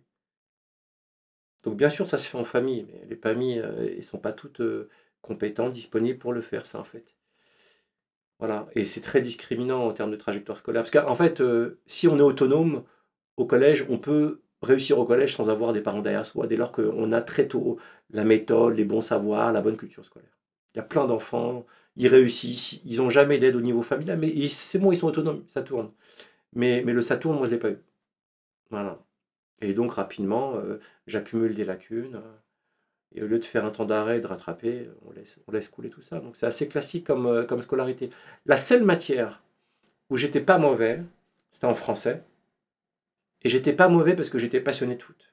Et que je lisais l'équipe tous les jours. Que je lisais France Football à l'époque tous les mardis, et ensuite tous les mardis et le vendredi. C'était ma lecture. Mais mine de rien, c'est ce qui a à peu près sauvé mon niveau, euh, mon niveau de français. Voilà. Et parce que j'avais un prof de français au collège qui nous a fait étudier Pagnol. Et comme je supportais l'OM et j'étais passionné de tout ce qui était relatif à Marseille, et que Pagnol c'était Marseille. Du coup, il a réussi à me passionner euh, et donc j'ai joué Marius euh, et j'ai aimé jouer Marius et faire l'accent euh, parce que j'ai l'impression que j'étais un peu à Marseille. J'étais pas loin du stade Vélodrome. C'est bête hein, ce que je dis, hein. mais c'est comme ça que je l'ai vécu. Ça aurait été Maupassant, vous serez passé à côté du français. Exactement. Clairement. Clairement. Maupassant ou d'autres. C'est marrant. Hugo, Hugo aurait pu me plaire. Voilà, Hugo aurait pu me plaire parce que littérature sociale. euh, Peut-être qu'à l'époque, c'était trop tôt. Ouais, bah, je pense qu'au collège, on peut commencer à étudier Hugo. Ça Non, dans le sens quoi. où ça vous aurait parlé. Oui, c'est vrai. C'est vrai. C'est bon, la misère que vous avez à la maison. Non, bah, c'était pas misère. Parce que la misère, il y a l'idée de, de tristesse. Mais on est dans des familles qui parviennent à avoir une misère joyeuse, en fait. Ou une misère euh, rééquilibrée. euh. Et, la joie, c'est puissant, c'est extrêmement. C'est puissant, c'est important. Moi, c'est pour ça que je suis ravi par le parcours du Maroc, par exemple. Ou même le parcours de n'importe quelle nation, l'équipe de France ou d'autres. C'est que ça apporte de la joie. Et pour moi, la joie en, soi, ça a une valeur. Et la joie, c'est stimulant politiquement aussi. Voilà. Mais, euh, mais, mais sinon, non, c'était. Nous, on est, on est dans des familles où le rire est un antidépresseur. Voilà. Où la misère, euh, elle est contrecarrée par le rire. Enfin. Donc, c'est- Derrière l'image de. C'est pas la, la misère de- que décrit Hugo, Oui, c'est autre chose. qui est une misère triste. Euh, là, c'est c'est- nous, quand on a eu des périodes, c'est pas toute ma vie, hein, c'est pas vrai que ce soit toute, toute ma vie, on a des, des, des, des moments de notre vie où économiquement ça allait, d'autres où ça a été très compliqué. Euh, mais surtout, euh, le moment où ça a été très compliqué, euh, il y avait de la joie, il y avait du rire, il y avait, il y avait, il y avait un équilibre qui, qui se faisait, et ça c'est important de le, le rappeler. Juste pour revenir sur euh, vos, terrains, je me posais la question, c'est comme vous êtes sociologue, mais que vous enquêtez sur la criminalité, la délinquance, je me demandais si justement il n'y avait pas des, que ce soit des policiers, des juges, des avocats, enfin je sais pas, enfin le milieu judiciaire en tout cas, qui pouvaient être intéressés par vos, euh, par vos enquêtes, mais parce que vous allez aussi dans les milieux, enquêter dans le milieu euh, carcéral.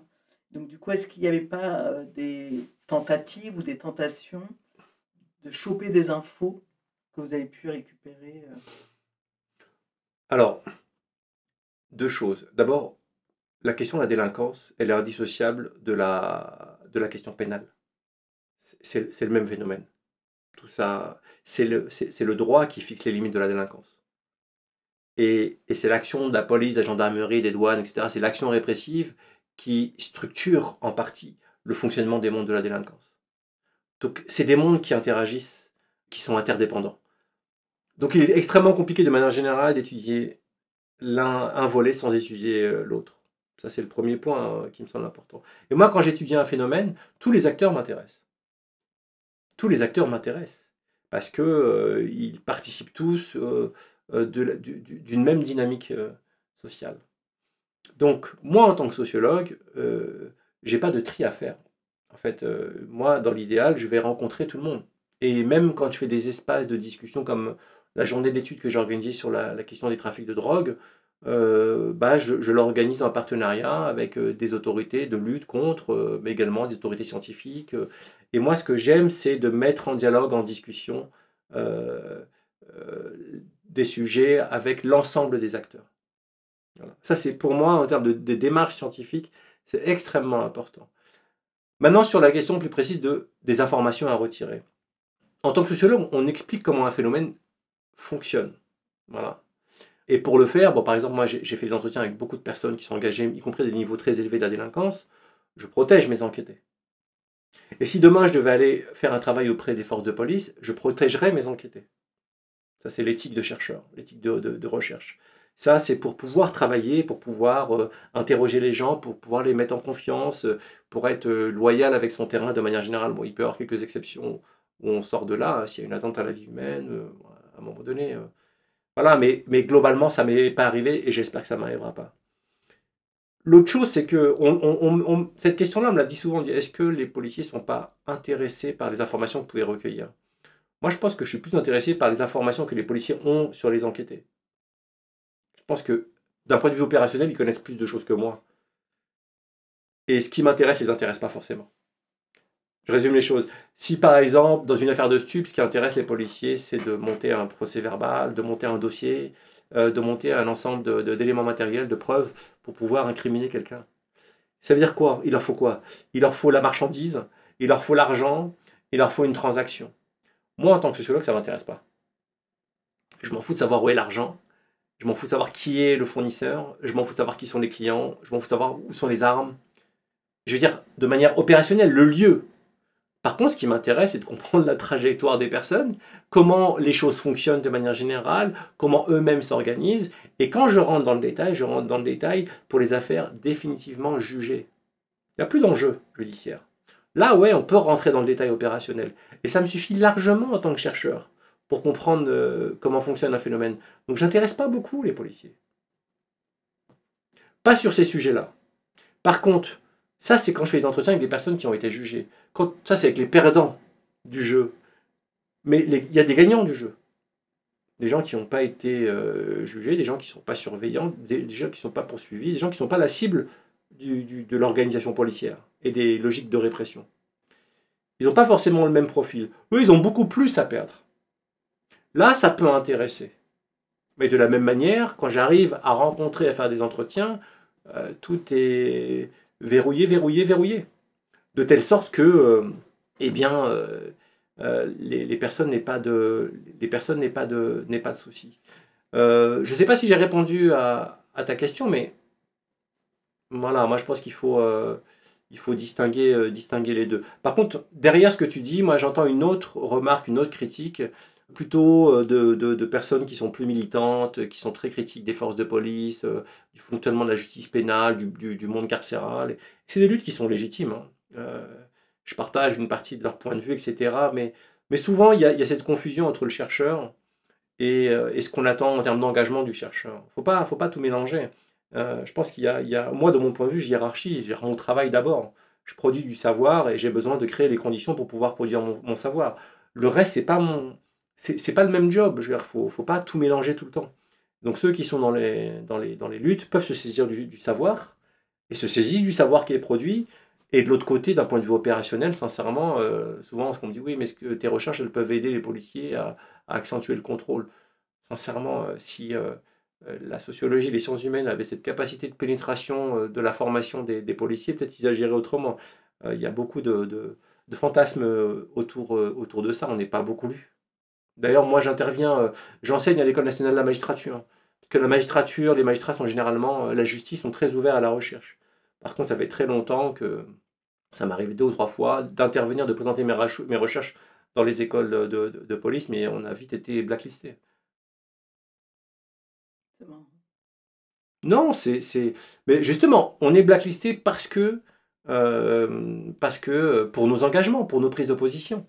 Et, et, du côté de l'institution policière, euh, il y a une difficulté à rentrer en dialogue, euh, dans une forme d'autocritique ou entendre n'importe un début de critique euh, sur les modes de fonctionnement de la police, on a l'impression que la police ne va pas survivre à la critique, y compris en son interne. Je veux dire, moi, les, rares fois, mais ça fait très longtemps, où j'ai pu présenter mes travaux sur les bandes, c'était plutôt avec des, officiers, on n'était absolument pas d'accord.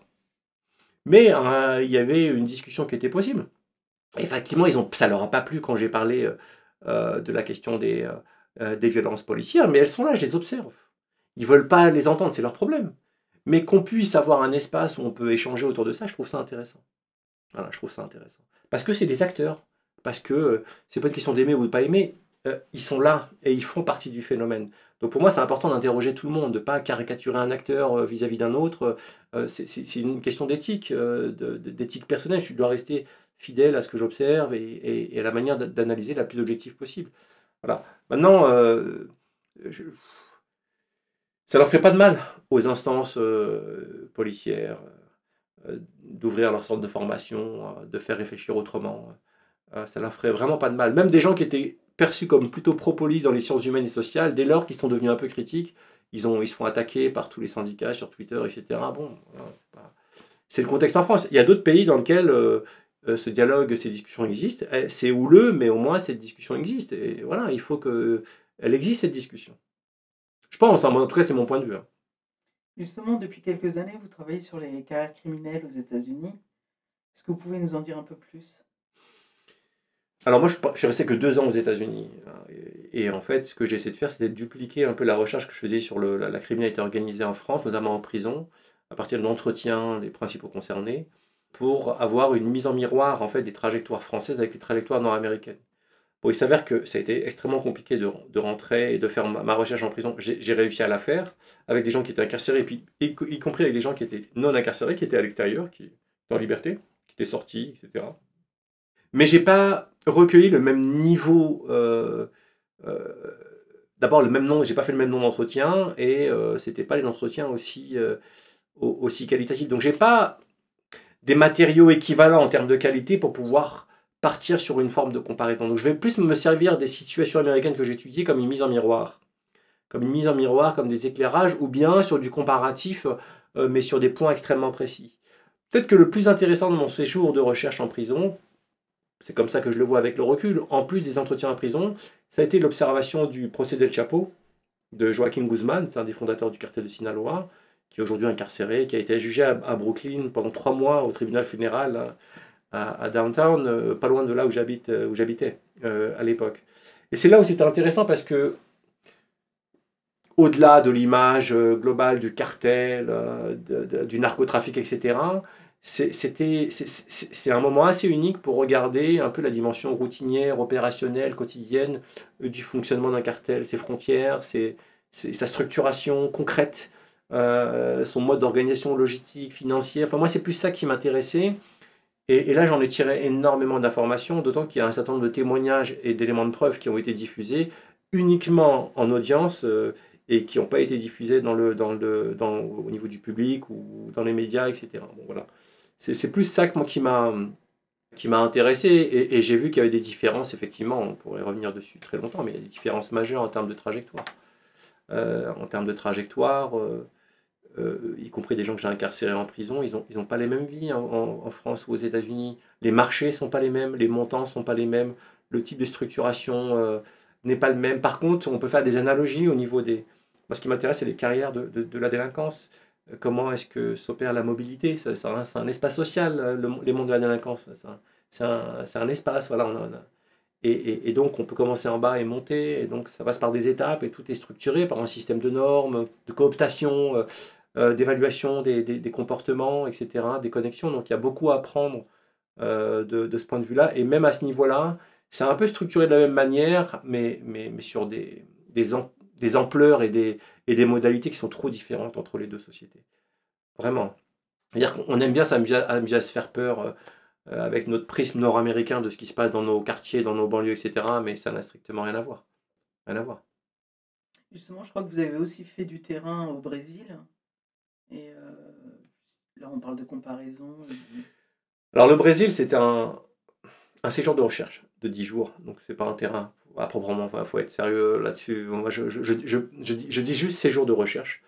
Et donc j'ai pu euh, effectivement visiter, euh, j'ai été pris en main euh, par des collègues universitaires, par des travailleurs sociaux qui sont euh, sur le terrain, dans les favelas, etc.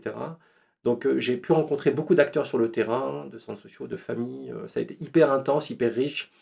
Euh, j'ai pu me promener en ville également, de lire beaucoup sur les questions d'insécurité, de discuter avec des collègues. Donc 10 jours ex- extrêmement instructifs. Et là encore, on n'est pas du tout sur les mêmes logiques. On est, on est quand même au Brésil, j'étais à São Paulo, et j'ai vécu une expérience de, de couvre-feu imposé par une organisation criminelle, respectée par tout le monde, où on a évacué un peu en urgence un quartier, où il devait y avoir un ciné-débat dans un centre social où je devais rester. Où là, il y a, il y a dans le rapport de force entre l'État, euh, en tout cas la police, la mairie de São Paulo et l'État fédéral, et ce groupe criminel, ce groupe criminel a imposé un, cessez-le-feu à partir d'une certaine horaire. Euh, et donc l'information s'est vite euh, répandue et tout le monde, globalement dans la population, s'y est soumis. Ce qui pour moi est une expérience extrêmement inédite parce que même ça on ne le retrouve pas aux États-Unis. Où une organisation criminelle arrive à imposer dans son rapport de force avec les autorités publiques un cessez-le-feu, c'est-à-dire euh, le fait qu'une bonne partie de la population euh, euh, doivent quitter l'espace public sous peine de, de, de remontrance ou de violence euh, ou autre.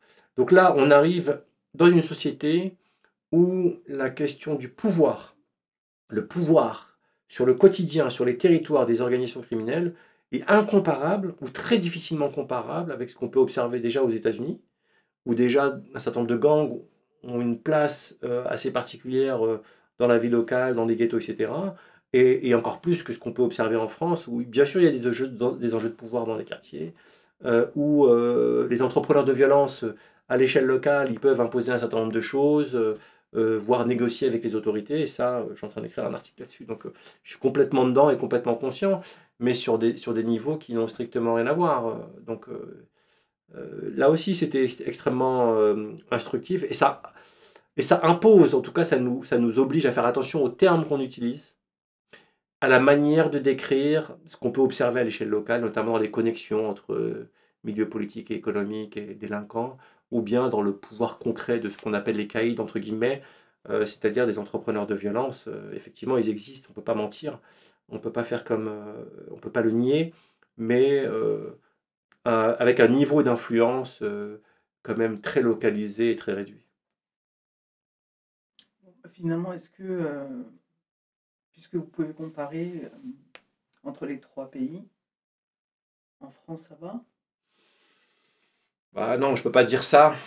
Je peux pas dire ça parce que ceux qui subissent, c'est insupportable à entendre. Disons que c'est des, niveaux d'ampleur et de réalité très différentes, où effectivement en France, euh, les niveaux d'homicide, les niveaux de violence grave, létale, le pouvoir des organisations criminelles sur la vie quotidienne, euh, sont pas sont pas au niveau du Brésil ou de certains autres territoires et tant mieux même s'il y a une réalité et ceux qui subissent la réalité le vivent très mal et je pense qu'il faut le prendre en compte euh, y compris dans, dans les mots qu'on utilise euh, que d'abord de manière plus générale je pense qu'il faut déconnecter la question de la délinquance et y compris des liens entre politique et délinquance il faut la sortir des quartiers populaires et uniquement des quartiers populaires au risque de reproduire une petite musique ambiante qui justifie euh, euh, euh, les modes de ciblage et de, répression très particuliers qui ciblent les quartiers populaires et notamment les populations racisées, notamment les jeunes hommes qui vivent de ces quartiers-là.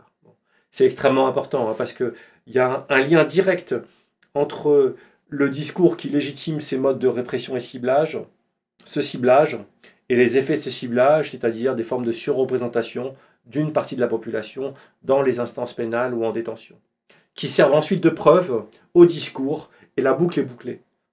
Il faut faire extrêmement euh, attention, euh, très attention par rapport à ça. Si je prends l'exemple du trafic de drogue, moi mon hypothèse c'est que le trafic de quartier, il est minoritaire dans la distribution en détail en France. Voilà, c'est mon hypothèse. Voilà. Que même parmi les gros importateurs, même si le discours médiatique, même si la fiction nous, nous limite à euh, une imagerie une imagerie, euh, c'est-à-dire à des, mots, à des images, à des émotions qui, qui font passer le noir et l'arabe de quartier comme euh, la figure centrale du trafic à tous les échelons, euh, il, est, fort probable que ce ne soit pas la réalité. Bien sûr, ces gens-là existent, bien sûr, ces gens-là sont actifs, et ils sont pas... pas forcément des personnages secondaires, mais pour moi, il est extrêmement compliqué de dire qu'ils sont au centre tel que ça nous est présenté. Ok.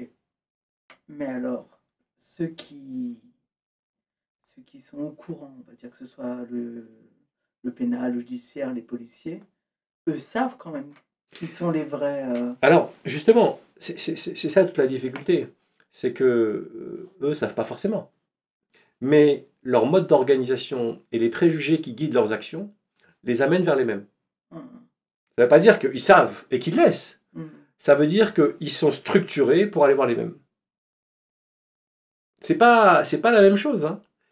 Euh, moi, j'ai fait des entretiens avec des personnes qui étaient importateurs de cocaïne de grosses quantités, qui n'ont jamais été inquiétés et qui étaient plutôt quelqu'un, des gens qui étaient issus des classes moyennes et supérieures, euh, qui avaient euh, euh, des ressources en capital économique et culturel au départ, euh, qui travaillaient dans l'événementiel euh, et qui ont utilisé leur position dans l'événementiel, notamment dans les mondes de la nuit, pour, pour notamment à l'échelle internationale.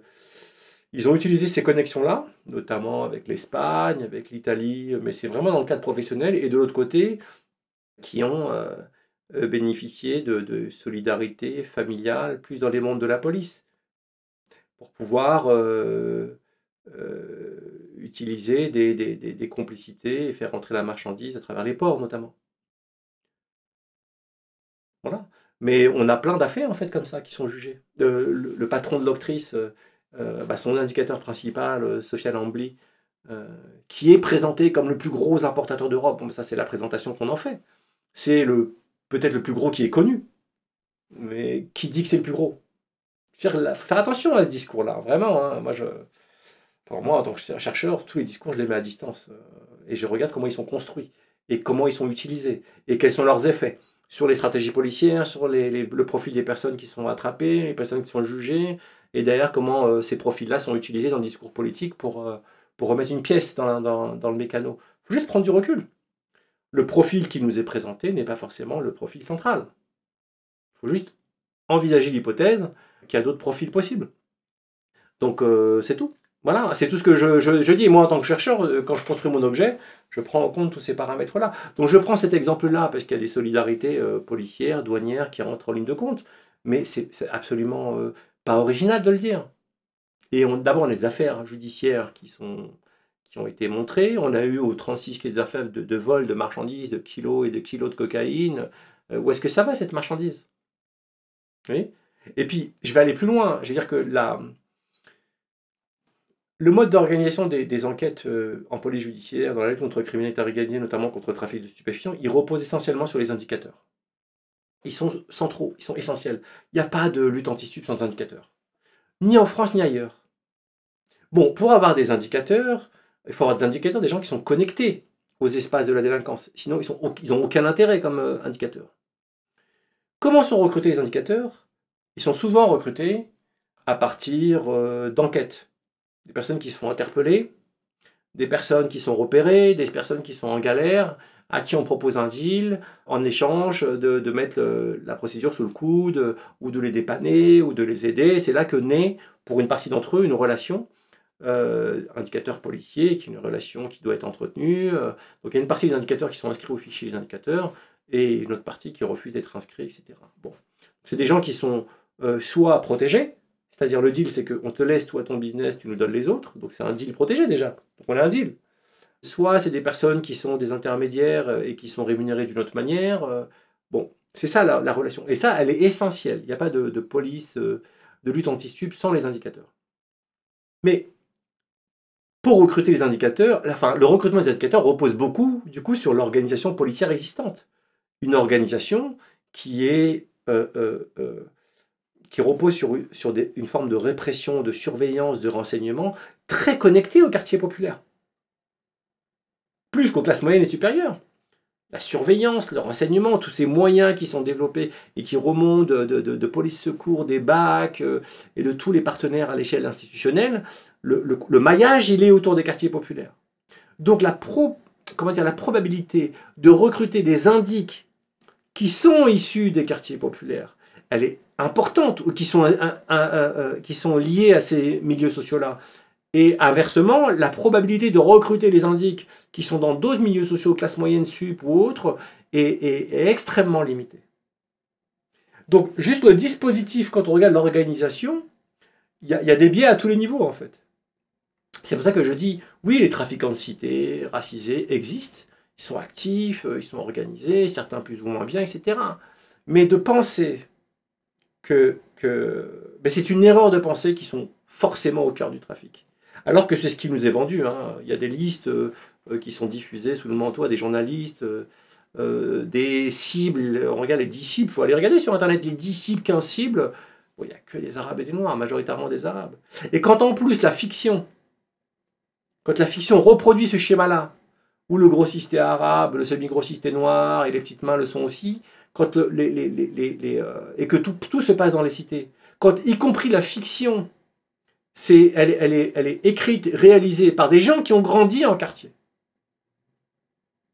qui accèdent enfin à des financements pour, pour nous reproduire un peu cette, ce schéma-là. Alors peut-être que c'est le seul schéma qu'ils connaissent, mais il faut se documenter un peu pour éviter de reproduire et de participer à la reproduction d'un- d'un- d'une vision du trafic des drogues. Et c'est pour ça que c'est une, c'est une chose qui m'intéresse, moi. Parce qu'à travers la question de la délinquance, la criminalité organisée, le trafic de drogue ou de la lutte contre ces, ces formes de délinquance, euh, on parle de la société. On parle de sa stratification.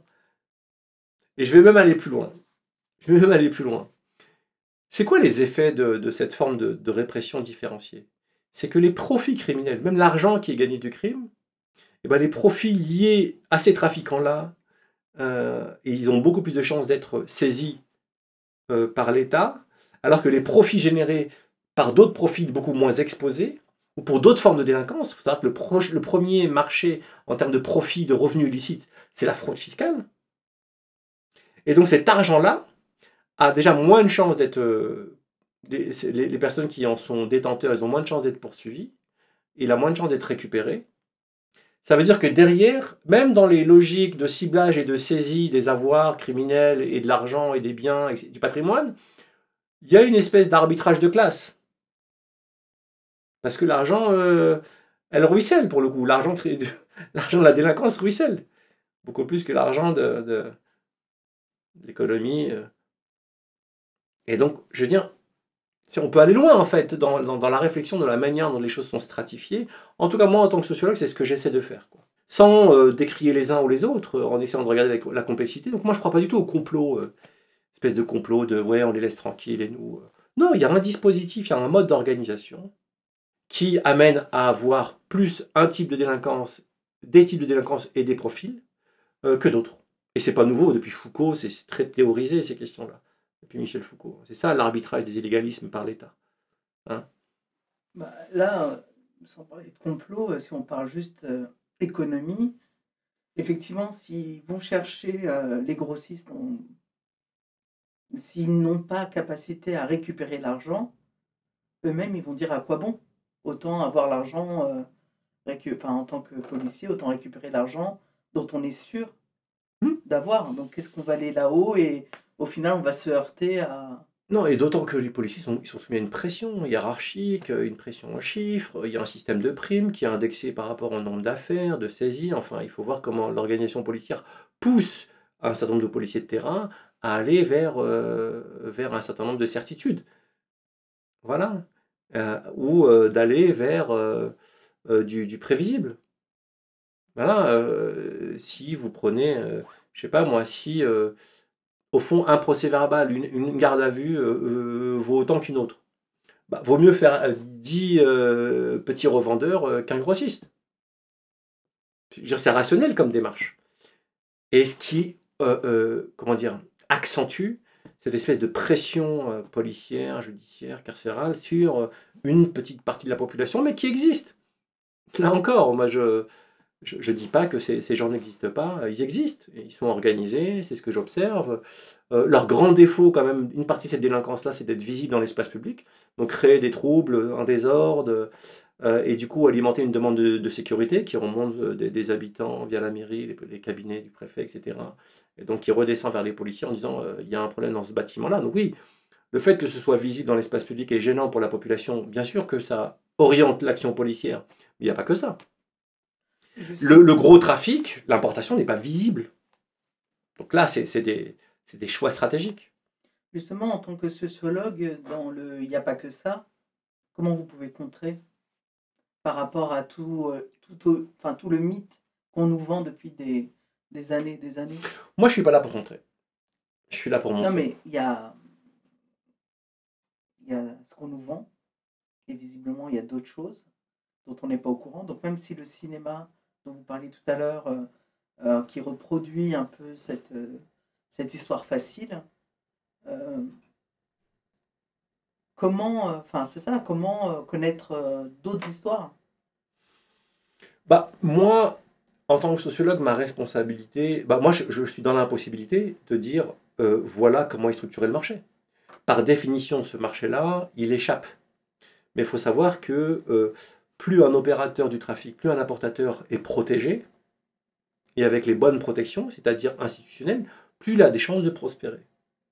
Donc moi, ma responsabilité, c'est de me débrouiller, d'aller faire des entretiens avec des personnes qui ont ce profil-là, de, de montrer ces trajectoires, de montrer l'existence de, de- de cette réalité-là. Voilà. Ça, c'est... Mais je ne peux pas en montrer l'ampleur. Euh, Non, moi, la question, c'est comment faire qu'un maximum de personnes, Hmm. euh, des personnes lambda, soient au courant de ça? Bah, déjà, enfin après, après c'est comment est-ce que les, les- la société, médias, journalistes se saisissent de travaux de recherche? Mais ça m'échappe. Moi, je le fais là. Hmm. Et je crois que c'est la première fois que je le fais. Euh, je parle de ces résultats-là parce que je ne les ai pas encore écrits, donc j'en parle avec, euh, avec, euh, avec toi, mais j'ai pas encore écrit là-dessus. Voilà. Mais, mais, enfin, si, je je suis en train d'écrire, mais c'est pas publié encore. Donc, donc oui, cette question-là, elle, est, elle est fondamentale. Et comment est-ce que ceux qui sont en charge de la vulgarisation des résultats de recherche, la diffusion des résultats de recherche, euh, s'en saisissent Pour changer le narratif. Ouais, et puis pour mieux connaître la société. Voilà, moi je pense que euh, tous ces réalisateurs euh, qui nous ressortent cette soupe tellement stéréotypée du grossiste ou du patron de deal qui est maghrébin, sauvage, barbare, et qui exploite un petit peu tout le monde autour de lui, ils reproduisent un schéma et un narratif biaisé et raciste, probablement sans s'en rendre compte parce qu'ils ont eu cette expérience d'avoir un dealer maghrébin euh, et que le dealer maghrébin existe. Oui, il existe. Mais si on ne fait pas l'effort euh, de regarder the, big picture, tu vois, la grande image, le grand panorama, et de penser autrement, en fait, euh, les, inter, les interconnexions entre, entre police, délinquance et, médiatisation, pour aller vite, on reste enfermé dans ce petit schéma-là. J'aimerais bien qu'on aborde la question euh, d'un autre euh, terrain euh, sur lequel vous travaillez, euh, l'islamophobie, et je partirais euh, à partir de votre livre qui est sorti en 2013 avec Abdelali Ajat. Donc peut-être le présenter puisqu'il n'est pas là. Et le, le livre, c'était Islamophobie, comment les élites françaises fa- fabriquent le problème musulman. Abdelaziz Hadjat, il est maître de conférence. En...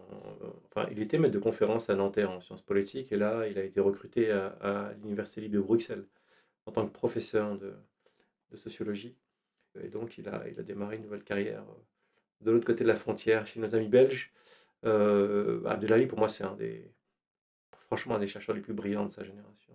Vraiment. Euh, pour avoir travaillé avec lui, euh, c'est une machine de travail, c'est quelqu'un qui est extrêmement intelligent, qui, qui est méticuleux, méticuleux, et il faut suivre le rythme, il faut le rythme quand on travaille avec, euh, avec lui, et surtout qui est très productif en termes de publication. Il a déjà plusieurs livres à, son, à sa corde, euh, plusieurs qui, qui, sont traduits. Le nôtre va être traduit, il sort dans quelques mois là aux États-Unis. Et donc, euh, euh, euh, c'est triste pour l'université de Nanterre d'avoir perdu un, un, un élément comme, euh, co- comme, lui, mais, euh, mais c'est très bien pour euh, nos collègues et les étudiants bruxellois parce qu'ils gagnent vraiment au change. C'est très bien pour lui aussi? Je pense, ouais. Ouais, ouais, je pense, ouais. Euh, comment se fait et la rencontre et l'idée du livre? La rencontre, elle se fait euh, au centre Maurice Alvax. Lui, il était, euh, je crois, doctorant euh, là-bas. Et euh, moi, j'étais rattaché, j'étais recruté en 2009. Et très rapidement, on se croise. Et on se croise et on fait connaissance. Euh, comme ça, moi, j'avais déjà lu, euh, j'avais déjà vu passer son nom sur des textes. je ne me rappelle plus lesquels et dans quel cadre. Et puis, je crois que c'est lui qui vient se présenter. et puis, rapidement, on discute. on discute, on sympathise. Moi, je venais d'être recruté et lui, il était en cours de recrutement. Il avait soutenu sa thèse, si ma mémoire est bonne, où il venait de la soutenir, où il allait la soutenir. Donc, c'était vraiment cette période-là. Et, euh, et donc, on discute, euh, on fait connaissance, on discute, on sympathise. Et rapidement, au niveau des sujets de recherche, on, partage un, point commun c'est euh, qu'on trouve qu'il y a un décalage énorme entre, entre la, question de l'islamophobie vécue par les musulmans, présumés musulmans, en France, la diabolisation, toute l'hystérisation autour de la question de l'islam en France, et toutes ces conséquences dans la vie quotidienne de plein de personnes perçues comme musulmanes, et le silence assez, euh, assez dans le monde académique vis-à-vis de cette forme de racisme en, en particulier. C'est pas qu'il n'y ait pas de sociologie du racisme, il y a une sociologie du racisme extrêmement développée, mais pour aller très vite, la sociologie du racisme, à ce moment-là, c'est d'une part euh, tout, beaucoup de travaux d'histoire, de sociologie, de sciences politiques s'intéressent à la question de l'antisémitisme, c'est absolument nécessaire. Et de l'autre côté, la question du racisme des non-blancs, euh, mais euh, des enfants d'immigrés, notamment des enfants d'immigration post-coloniale, mais plus euh, une espèce de racisme anti-arabe, anti-noir ou anti-algérien. Mais la question de l'islamophobie, y compris dans le champ de la sociologie de l'antiracisme, a du mal à prendre place. Alors, il y a l'essai publié, publié quelques années auparavant par... nous, on a publié en 2013, mais en 2000 euh, c'est 2003, je crois, la publication de la nouvelle islamophobie de Vincent Gesser, qui est chercheur au CNRS et qui publie un, essai. C'est un, livre qui est à peu près mixte. Il y a une dimension essai, prise de, position, un livre d'engagement, et une partie un peu plus académique de construction des concepts, de rappel euh, d'éléments un peu plus scientifiques. C'est un, peu un, ouvrage hybride, mais qui, fait du bien en fait. Qui fait du bien parce qu'enfin, un universitaire pose cette question-là. Mais à partir de là, euh, c'est un peu le désert. C'est un peu le désert, quelques historiens qui s'intéressent euh, à la traduction d'Aristote et à une controverse parmi les historiens, mais, pas grand-chose. Et nous, c'est un peu ce décalage-là qui nous, qui nous réunit, en fait, euh, qui, qui, qui, qui, génère le même étonnement. Et on se dit, en fait, ce qu'on va essayer de faire, c'est de proposer un lieu à Paris, puisqu'on était tous les deux parisiens, où on puisse euh, présenter des recherches qui touchent à la question euh, de l'islamophobie d'une manière ou d'une autre, euh, quelle que soit la discipline, quelle que soit l'approche, et un lieu ouvert au plus grand nombre. Et c'est comme ça qu'on propose un séminaire de recherche à l'école des hautes études en sciences sociales, et en 2010, je crois, et qui est accepté. Et donc, on a ce séminaire sur les questions de l'islamophobie qui rencontre rapidement un grand succès, et dans lequel on invite des chercheurs euh, qui travaillent soit sur des bases de données de l'INED, de l'enquête Théo, notamment Patrick Simon, euh, des historiens, Olivier Lecourt Grand Maison. Euh, on invite des politistes comme Nona Meyer, hein, qui travaille plus sur la question du champ politique. Donc en fait, on essaie de faire venir toutes les personnes dans le champ académique qui travaillent un peu sur ces questions-là, mais juste pour faire vivre un lieu où on puisse en, parler. Il y a un succès notamment au niveau du public public très mixte, à la fois des citoyens, des associatifs, des étudiants, des collègues euh, universitaires, mais également des journalistes qui viennent, euh, qui participent. Euh, donc ça fait un lieu vivant et beaucoup nous en parlent encore en fait de, ce moment-là. Donc on le fait une année, une deuxième année, puis on commence à, à, faire un peu de recherche. Donc Abdal, il travaille sur le HCI, moi je travaille sur les statistiques, donc on commence à produire un peu de savoir, hein, on fait des enquêtes là-dessus, et rapidement on se dit, il serait bien que nos recherches soient publiées, mais qu'on fasse aussi une synthèse de la connaissance scientifique euh, sur ces, sur ces questions-là. Voilà. Et ce qui nous rejoint, en fait, c'est justement le rôle des élites dans la, production de, cette forme de racisme particulier, d'où le titre, mais d'où le cadre d'analyse. C'est un cadre d'analyse derrière le, le titre. La construction des problèmes publics, ça veut dire que les problèmes publics n'ont rien d'évident en soi. Il n'y a aucun problème public qui est évident. Il y a plein de sujets qui pourraient être construits en problème public, mais qui ne le sont pas.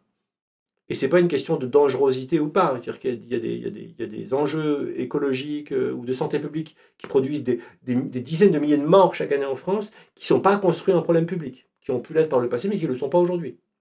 Donc c'est ça qui nous intéresse. qui euh, se met d'accord? Qui parmi les différentes franges des élites euh, est engagé dans l'idée, dans la construction de l'idée, la diffusion de l'idée que l'islam pose problème et que la présence musulmane est un problème en soi.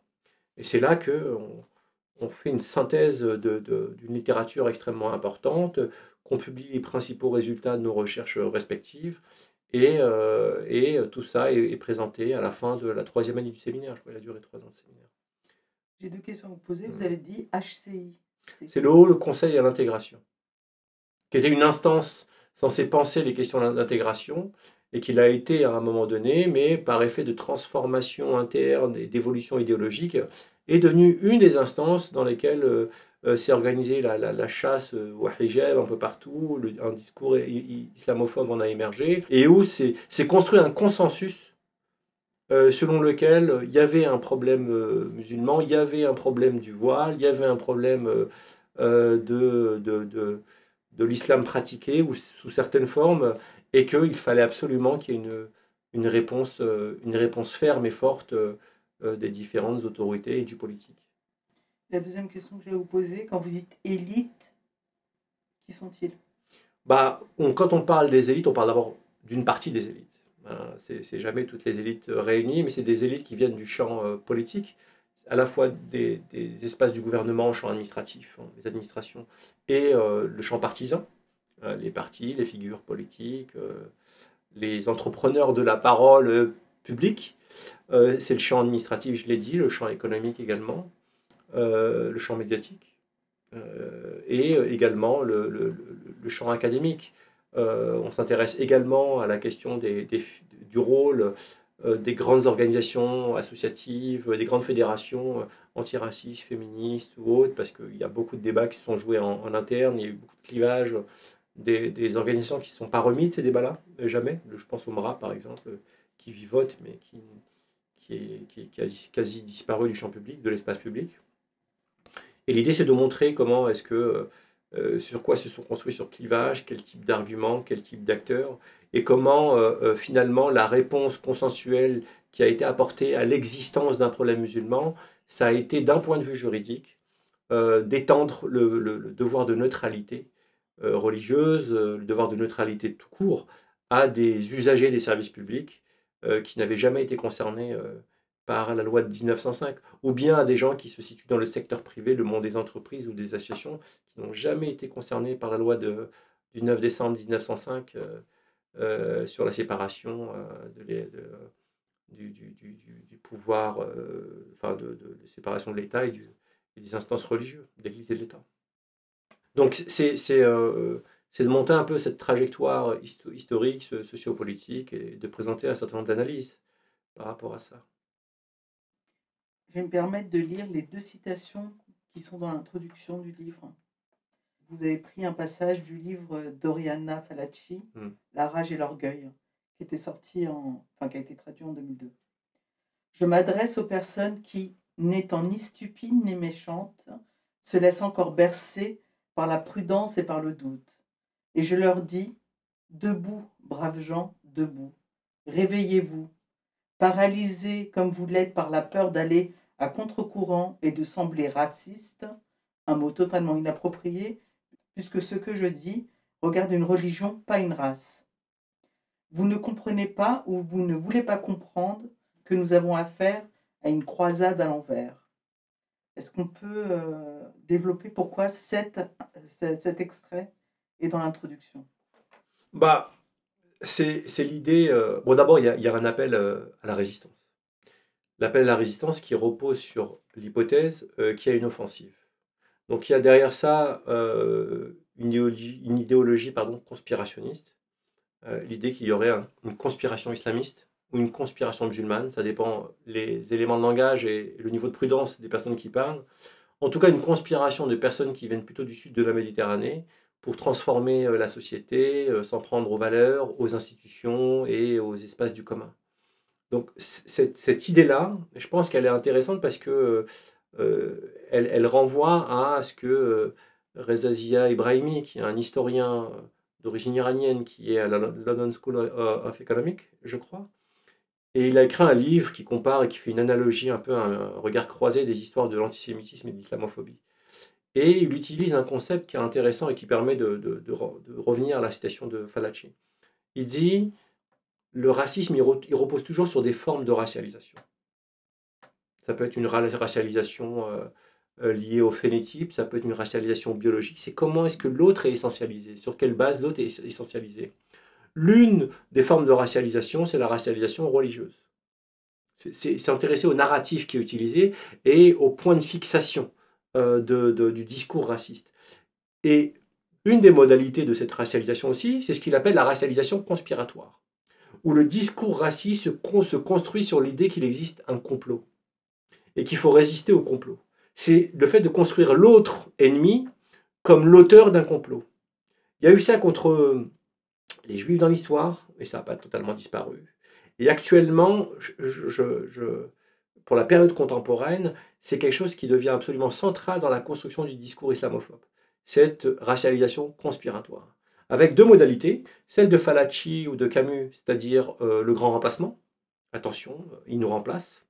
Donc ça, c'est euh, la vision plutôt d'extrême droite, néofasciste du complot. Ils sont là pour ça, avec des complicités internes. Mais il y a une version plus moins grand remplacement, plutôt petit remplacement. Et l'idée, c'est pas de dire attention, il nous remplace, mais il remplace nos modes de vie, il remplace nos règles, il remplace nos valeurs, et donc il faut résister. Mais c'est la même dialectique du remplacement, il y a la même idée de conspiration derrière. La même idée qu'il y a une arrière-scène euh, de barbus euh, masculinistes, islamistes, qui sont à la manœuvre et qui tantôt utilisent Decathlon, qui tantôt utilisent les Burkini, qui tantôt utilisent Manel, tantôt ils utilisent Rokhaya Diallo, Yassine Bellatar, enfin bref je peux faire la liste complètement absurde et décalée et complètement éclatée des personnes qui ont été accusées d'islamisme ou de nourrir l'islamisme. Ça, c'est les personnes directes. Et puis, il y a leurs euh, complices. Tous les islamo-gauchistes, wokistes, tous les néologismes qui sont utilisés, mais de manière complètement creuse et absurde, mais qui, sont présents dans l'espace public.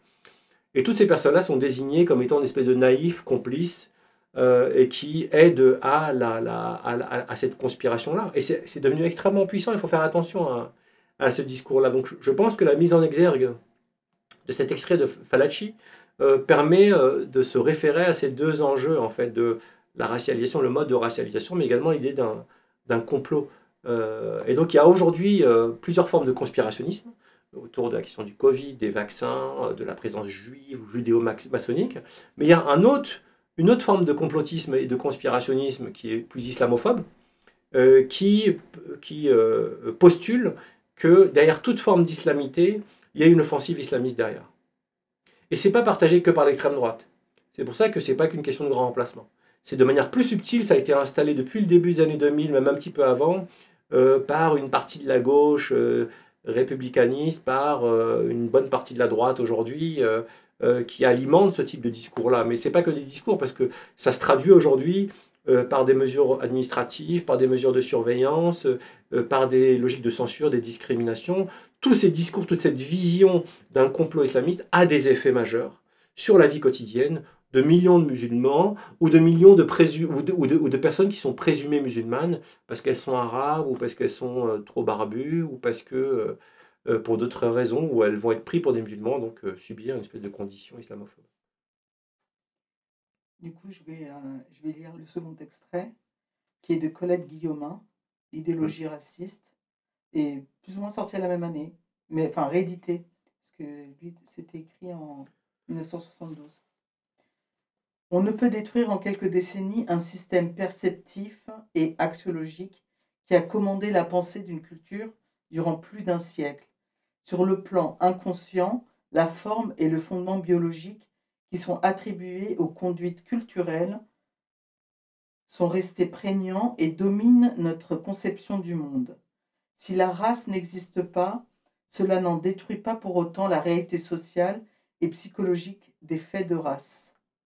Ce second extrait, vous l'avez mis pourquoi? D'abord pour dire que la question, raciale dans, dans le milieu académique français euh, date euh, de plusieurs décennies. Il n'est pas né euh, les dernières années, contrairement à ce discours dont on, veut, on veut, enfin, qui est diffusé. Euh, Colette Guillaumin, elle précise bien et elle rappelle et elle, théorise bien à quel point la, question, la question raciale est une question de construction sociale et politique et n'est pas une question biologique, mais néanmoins, malgré, donc la race n'existe pas en tant que réalité euh, euh, biologique, euh, mais la racialisation perdure, c'est-à-dire tout le système de normes, de représentation euh, qui alimente préjugés, mais également des comportements qui peuvent être préjudiciables à un certain nombre de personnes qui sont ciblées. Et surtout, elle dit qu'il faut du temps. il faut du temps. C'est-à-dire que le poids de l'histoire est dans nos psychismes, dans nos, dans, nos, dans nos, structures psychiques, psychiques pardon, et dans nos perceptions des uns et des autres. Dans le livre, vous démarrez en, donnant l'exemple de Cyrine. Euh, hmm. euh, j'invite les gens à le lire, hmm. c'est pas. Mais euh, vous parlez d'islamophobie, de plumes, très vite dans le livre. Et je, est-ce que vous pouvez nous dire qui ils sont et à quoi ils servent? Bah, L'islamophobie de plumes, c'est toute l'islamophobie qui passe par l'écriture de textes, l'élaboration d'idées, euh, de concepts, de théorisation, euh, qui vise à objectiver le fait que l'islam pose problème et à justifier le fait euh, qu'il faille se, défendre collectivement, politiquement, voire militairement, policièrement contre, une, menace et un, péril musulman. Je ne parle, parle pas ici de la question du, du terrorisme ou de la violence politique et du fait de, de s'en défendre. Ce n'est pas la question. là, l'enjeu, c'est vraiment de comprendre qui sont et comment se construit ce discours de, d'objectivation du problème musulman et de légitimation euh, de mesures, de discours, de propos, ou voire de politique euh, qui est une teneur islamophobe. Et donc, qui y sont? Eh ben, c'est euh, toute une série de personnes, d'abord qui ont accès à la parole publique, qui sont en mesure d'écrire et de diffuser leurs idées, mais c'est très varié en fait les profils. On a à la fois des philosophes ou psy, plutôt des philosophes ou assimilés à, ce, corps, euh, donc beaucoup d'intellectuels, d'universitaires, euh, d'hommes de médias, euh, essayistes, journalistes, qui sont extrêmement actifs, et puis toutes les personnes qui sont issues du champ politique. Et à côté de ça, il y a les théoriciens plus idéologiques liés à des, à, des, corps plus partisans, donc qui, qui, fouillent les choses, qui vont donner une substance historique, philosophique à, ce type de, de pensée et de justification. Mais quand on regarde comment est construit, euh, euh, quels sont les profils des discours, euh, enfin, quels sont les profils et les discours des, personnes qu'on peut, qu'on peut classer dans l'islamophobie de, de, de plume, c'est très varié. On a des gens qui viennent historiquement de la gauche, d'autres qui viennent de la droite, et leurs motivations ne sont pas forcément les mêmes. C'est-à-dire le système idéologique sur lequel ils s'appuient, ou les causes sur lesquelles ils s'appuient, pour justifier un discours islamophobe ou des pratiques de ce, type-là, c'est très différent. On a des gens qui, qui viennent du mouvement féministe euh, et qui ont une vision euh, euh, très ethnocentrée, très, comment dire, étroit de ce que doit être le féminisme, la cause du féminisme, et, ce que peut être, et ce qu'est la libération et l'émancipation des femmes, par exemple, et donc qui nie aux personnes qui se définissent comme musulmanes toute espèce de, de, discours ou de légitimité féministe euh, au nom du fait qu'il se réfère à un corps euh, religieux, idéologique, théologique, euh, qui impose une distinction, des différences, etc., sans les écouter, sans écouter leur trajectoire, leur, leur argument. C'est très, très étroit. On a des gens qui viennent plutôt de, des mouvements de la libre pensée, qui sont à la base des anticléricaux, mais des, des, anticléricaux qui ne se limitent pas à s'en prendre à toute forme de pouvoir religieux, mais qui s'en prennent aussi aux croyants. Ça, c'est une ligne de clivage parmi les anticléricaux. On a des gens euh, dont la motivation sont plus des motivations de mépris de classe, qui considèrent que les musulmans, c'est des, des, prolos, y à ce titre-là, on a des personnes qui sont euh, xénophobes et qui associent euh, islamité avec altérité nationale, d'autres qui sont encore bien imprégnés par, par les défaites coloniales et cette histoire-là, en tout cas les perceptions et les, les, systèmes de croyances qui justifiaient le fait colonial, le pouvoir colonial. Je pourrais multiplier en fait les, les, les, les exemples euh, qui, euh, qui montrent que l'islamophobie de plume et toutes ces formes de construction idéologique euh, viennent de courants et de profils extrêmement, extrêmement différents. Et c'est à ce titre-là que qu'on a voulu vraiment, dans ce livre-là, montrer cette diversité et, et, montrer la complémentarité et les formes de convergence qui, qui, sont en train de se confirmer. Mais, euh, de manière beaucoup plus évidente maintenant dans le champ politique et le champ partisan. Dans le chapitre 14, vous parlez de la lutte pour la reconnaissance de l'islamophobie. Elle est effective aujourd'hui ou pas? Elle est partielle. Elle est partielle dans le sens où et c'est, euh, elle, est, elle est réversible. Elle est à la fois partielle et réversible. D'abord parce qu'il y a encore de fortes résistances à l'usage du mot. Il faut savoir quand même que pour justifier la dissolution du collectif contre l'islamophobie en France, l'un des arguments euh, validés par le Conseil d'État euh, consiste à dire que le terme d'islamophobie et d'islamophobie d'État est un terme, alors j'utilise pas les termes précis, mais je, reproduis ici l'idée, et, et euh, est un mode de légitimation d'un discours et d'une posture victimaire qui alimente elle-même des formes de réaction violente, et le terrorisme, ou la radicalisation. Donc ils ont fait un lien entre l'usage du mot islamophobie, la radicalisation et le terrorisme. Ce qui justifie, pour des raisons de sécurité ou autres, la, la dissolution du CCIF. C'est extrêmement grave, parce que euh, là, on parle d'un mot, du pouvoir d'un mot qui a été défini, qui est discuté. Et en fait, tous les mots doivent être discutés. Moi, j'ai pas de problème vis-à-vis de ça. Mais là, on a quand même l'État qui dit ce mot-là est dangereux. C'est pas à l'État de dire quels mots sont dangereux. C'est ça qui est problématique. C'est un mot qui sert à désigner une forme de racisme, mais on désigne que ce mot-là est la source euh, de violence et de radicalisation violente dans la société française. Donc ça, euh, c'est pas fini en fait cette histoire. Et puis là, maintenant que le Conseil d'État s'est prononcé dans ce, euh, dans ce sens-là, euh, je pense que ça risque d'avoir des implications, y compris dans le milieu de la recherche et sur la manière de faire de la recherche, on verra, mais c'est pas, pas neutre.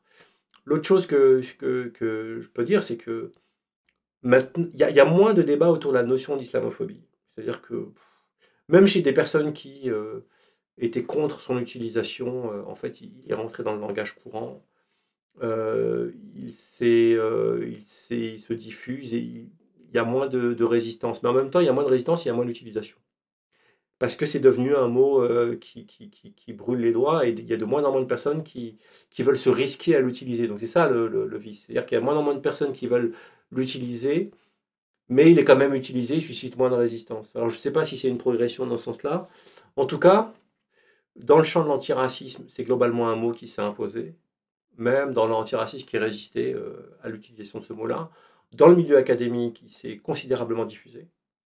Et à mon avis, on n'y est pas pour rien. Euh, euh, c'est l'avantage de faire un travail sérieux, en fait, construit, d'être ouvert à la discussion, d'être ouvert au débat. Et pour le coup, moi, j'ai toujours dit, je suis ouvert au débat, en fait. Et on s'est posé la question avec Abdelali Ajad, par exemple, si le mot islamophobie était le plus approprié. On s'est posé la question tous les deux, on a débattu, on a lu, on a posé les arguments, et au final, euh, on, a, décidé de, de s'en saisir et d'en donner une définition euh, qui évite des instrumentalisations, des usages qui, qui sont pour nous pas forcément appropriés. Et donc, euh, on peut utiliser n'importe quel terme du racisme pour instrumentaliser et instrumentaliser tout terme de racisme, de, de l'antiracisme ou du racisme. C'est possible avec chaque mot. C'est possible avec le mot islamophobie, c'est possible avec le mot négrophobie, c'est possible avec le mot antisémitisme. C'est pas les mots le problème ou la définition que des chercheurs lui en donnent, c'est comment est-ce que des personnes s'en saisissent et quelles sont leurs intentions politiques. Mais c'est valable avec beaucoup de mots. Beaucoup, beaucoup de mots. Donc c'est pas un argument en tant que tel. Voilà. En fait, derrière tous ces débats sur la notion d'islamophobie, la question fondamentale c'était euh, est-ce qu'il faut, parler de cette forme de racisme? Et la résistance, elle était là. C'est très compliqué pour des personnes qui participent à la construction du problème musulman de reconnaître que cette construction a des effets négatifs. Donc c'est très difficile de tenir une position où on pense qu'il y a un problème musulman, euh, mais qu'il y a un racisme anti-musulman. Pour des personnes qui veulent se, se- se présenter comme républicains. Donc la- le choix qui a été fait, c'était de dire, bon, vaut mieux nier la réalité de l'islamophobie pour être plus à l'aise pour parler de, de- de- du problème musulman. Et donc moi, souvent, je disais ça hein, dans des débats, j'ai fait plein de débats à l'échelle locale avec la population. Et pour moi, c'était plus intéressant comme débat que les débats dans les médias. Où les gens me disaient, ouais, il faudrait pas parler d'islamophobie. Et moi, je leur dis, mais vous, préférez utiliser quel terme? Et ils me disaient, ouais, racisme anti-musulman. Moi, je dis, ok, on va parler de racisme anti-musulman on ne parle pas d'islamophobie. Qu'est-ce que vous en pensez? Bah, Une fois que tu dis ça, euh, voilà, c'est juste ça, en fait. Ok, parlons de racisme anti-musulman. Si c'est ça qui permet d'avancer dans la discussion, mais regardons la, le, le débat. Et dès que tous ceux qui étaient dans ces formes de résistance, euh, c'est marrant, ils résistaient à la notion d'islamophobie, ils disaient parlons de racisme anti-musulman, mais ils parlaient jamais de racisme anti-musulman. C'est-à-dire que la réalité les intéressait pas du tout. Ils étaient juste derrière euh, le, débat sémantique, dans une espèce de déni idéologique et de, déni du réel. Mais le réel est là, il est mesurable, et on le mesure. L'INED le mesure, l'INSEE le mesure, euh, il y a des enquêtes euh, sur le, marché du travail où on le mesure, on a des données administratives qui permettent de le mesurer, il y a des plaintes euh, au pénal qui permettent de le mesurer, il y a, plein de statistiques qui ne sont pas utilisées parce qu'il y a beaucoup de choses qui se jouent au civil ou au prud'homme, euh, qui sont liées à des discriminations religieuses ou, ou, à des, ou, à des, ou à des torts causés en raison de l'appartenance euh, religieuse. Et, aujourd'hui, on est dans cette situation un peu intermédiaire de, flou et d'entre-deux, parce que les deux principales organisations de lutte contre l'islamophobie, c'est-à-dire le CCIF et le CRI, hein, la coordination contre le racisme et l'islamophobie, elles ont été dissoutes par le gouvernement. Mais juste cette idée-là est folle, en fait. Juste cette idée-là est folle. C'est-à-dire qu'on a deux organisations antiracistes, on peut les critiquer, on peut, on peut tout faire.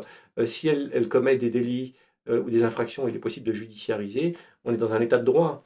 mais en fait, c'est deux euh, organisations que le gouvernement décide de dissoudre.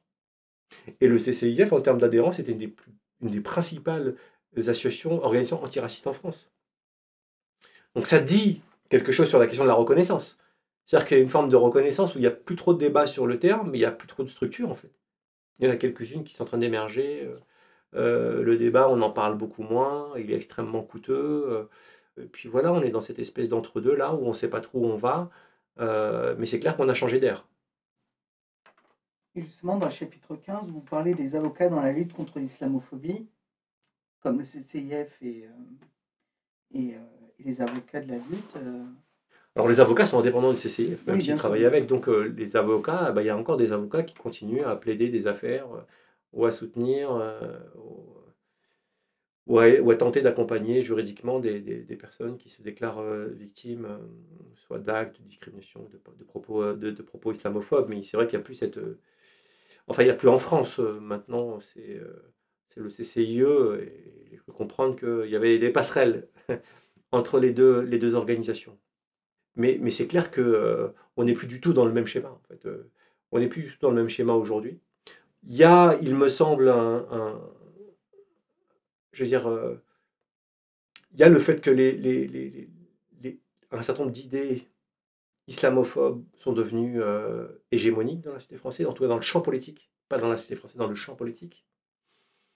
Qu'il y a une telle violence sur les réseaux sociaux qu'il y a eu des effets d'intimidation ou l'usure d'un certain nombre de militants, d'activistes euh, qui préfèrent euh, faire un pas de côté. Il y a eu la loi séparatisme, hein, la loi confortant les principes républicains, qui a offert au préfet et à l'État des moyens de, de, de- en tout cas, de, qui a été dénoncé par tous les défenseurs des, libertés individuelles, la liberté associative, qui, donne des moyens de, de rétorsion de répression euh, considérables contre les, contre, euh, qui viseraient le secteur associatif ou les administrations publiques, voire même les collectivités locales.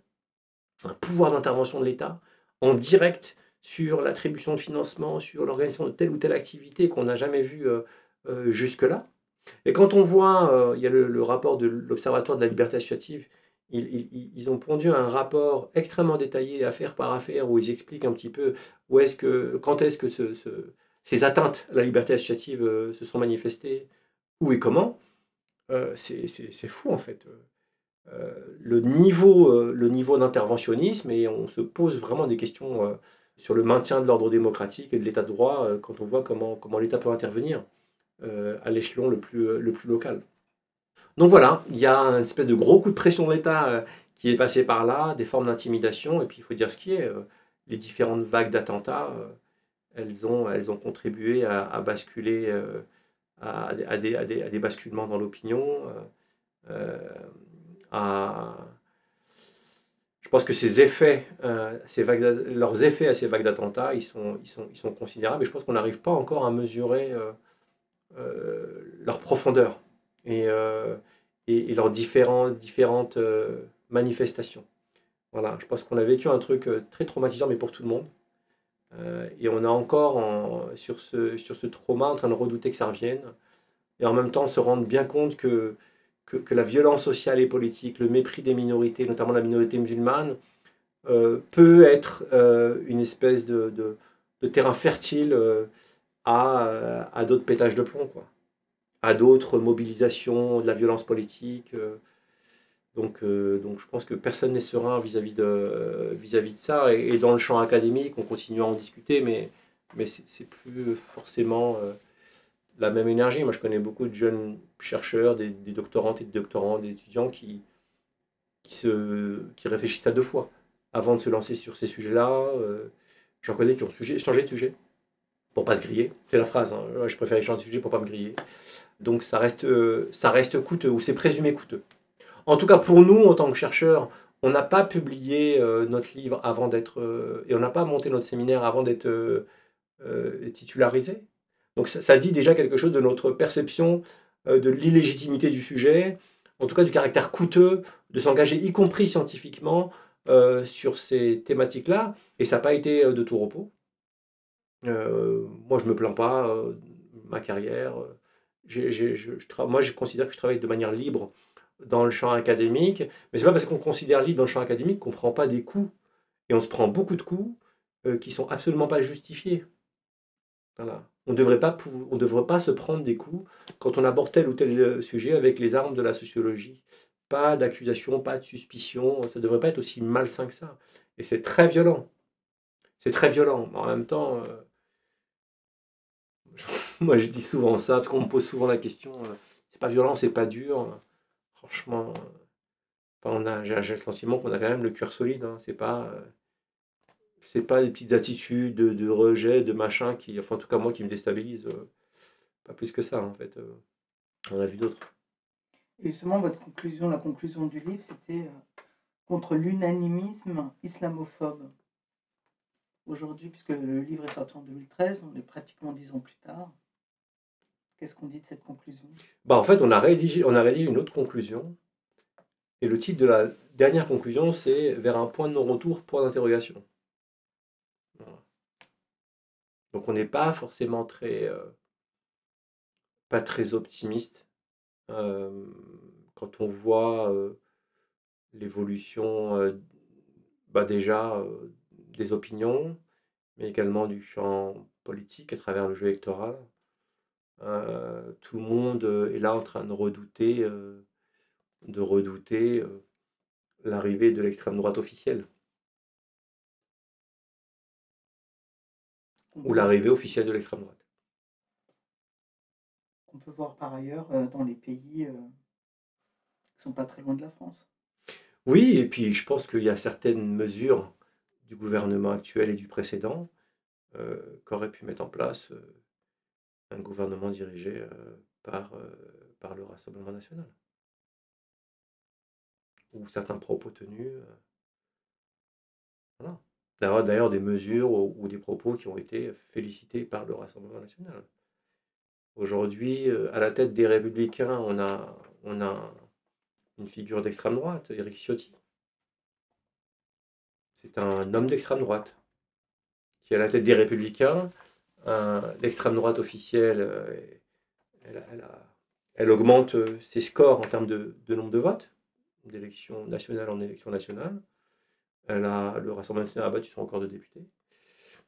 Et à l'inverse, euh, malgré son rassemblement, euh, quand on compte la somme des voix recueillies par la gauche rassemblées autour de l'ANUS, euh, euh, on se rend compte que euh, ce qu'on appelle la gauche aujourd'hui est, minoritaire, sans présumer de euh, ce que pensent les abstentionnistes, qui sont un point d'interrogation, en tout cas qui n'ont pas été motivés, euh, qui n'ont pas été motivés euh, et qui ne sont pas partis voter. Donc non, il n'y a pas de quoi être, euh, de pas être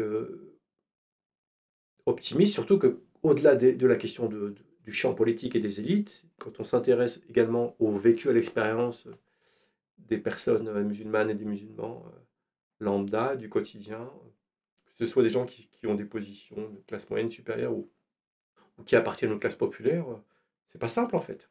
De chape de plomb, de charge raciale, l'impression d'être suspecté, de devoir montrer pas de blanche tout le temps, c'est absolument usant. Voilà. Donc c'est en ça qu'on se dit euh, vers quoi, on, se pose la question vers quoi on va. Et justement, euh, puisque on parlait de, ce sujet-là, la- l'islamophobie, par rapport à l'université et tout, et comment il y a une espèce de chasse aux, sorcières aussi euh, dans, dans ces milieux-là. Est-ce que vous, ça a pu vous atteindre ou est-ce que... euh, Non. En fait, il y a une promesse de, chasse aux sorcières de l'ancienne ministre euh, Vidal et, de l'ancienne ministre de l'Éducation Blanquer et d'autres ministres. Mais en fait, alors à moins s'est passé, il soit passé des choses, mais je ne suis pas informé, mais la grosse partie, la majeure partie des universitaires ont critiqué ces prises de position, sont solidaires. et moi, je fais globalement confiance à mes collègues. Voilà. Je fais confiance à mes collègues. euh, euh, certes, un certain nombre d'universitaires est de plus en plus ils sont de plus en plus nombreux à, affirmer une position euh, très conservatrice, très à droite. euh. donc c'est assez nouveau en fait qu'on ait des tribunes euh, euh, qui pourraient être, euh, qui sont signées par des universitaires euh, et qui demandent à ce que euh, l'islamo-gauchisme soit combattu, que le communautarisme soit combattu. Voilà, ça existe. Donc, euh, et des gens qu'on connaît, euh, des gens qu'on a fréquentés, donc ça peut être extrêmement décevant. Effectivement, il y a des clivages. euh, qui apparaissent, mais, mais, mais je pense que c'est les clivages qui existaient au, au- début, mais que les personnes ne s'autorisaient pas à aller contre la position majoritaire. Et la position majoritaire, elle est favorable à la liberté euh, euh, académique, euh, elle est favorable au respect des universitaires et de leurs fonctions. Et donc moi j'ai plus vu des, universitaires de manière générale solidaires entre eux, euh, solidaires avec leurs collègues, euh, plus qu'une ambiance de peur et, et- de fuite. Donc moi je suis pas pessimiste de ce qui se passe à l'université. En tout cas moi personnellement, je me sens pas menacé ou je me suis jamais senti menacé.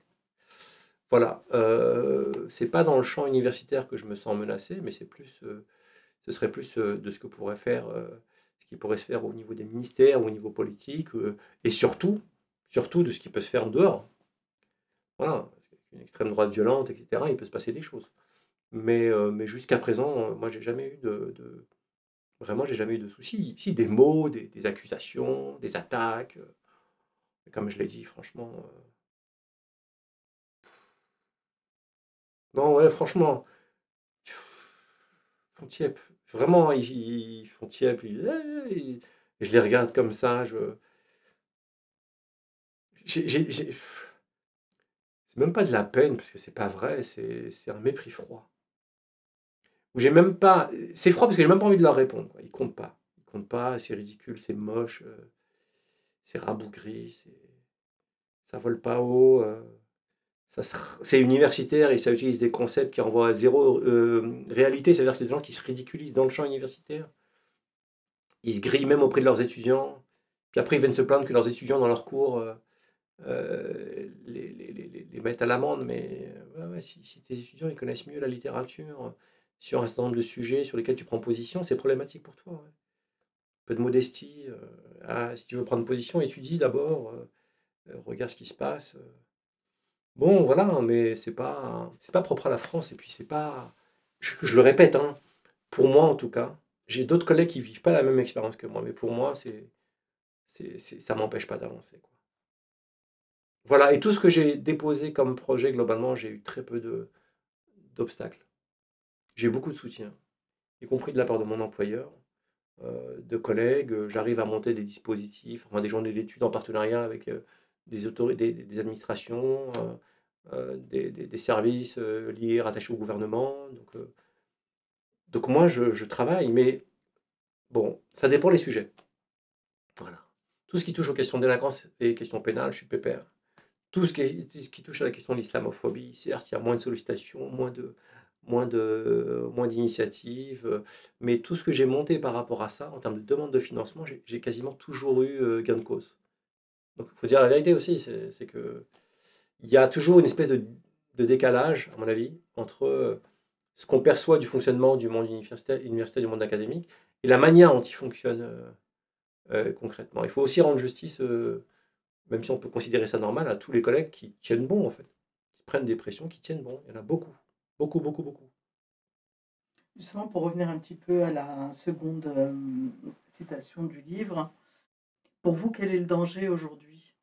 Là, on, va, on peut même dire 2023, hein, mais euh, de ce racisme euh, anti-islam, parce que maintenant, euh, comment, comment employer ce, ce- Bon, moi je dis racisme islamophobe. voilà, Ouais. qui s'infuse finalement- dans, dans toute la société française. On va parler de la France parce que c'est là qu'on est. Mm.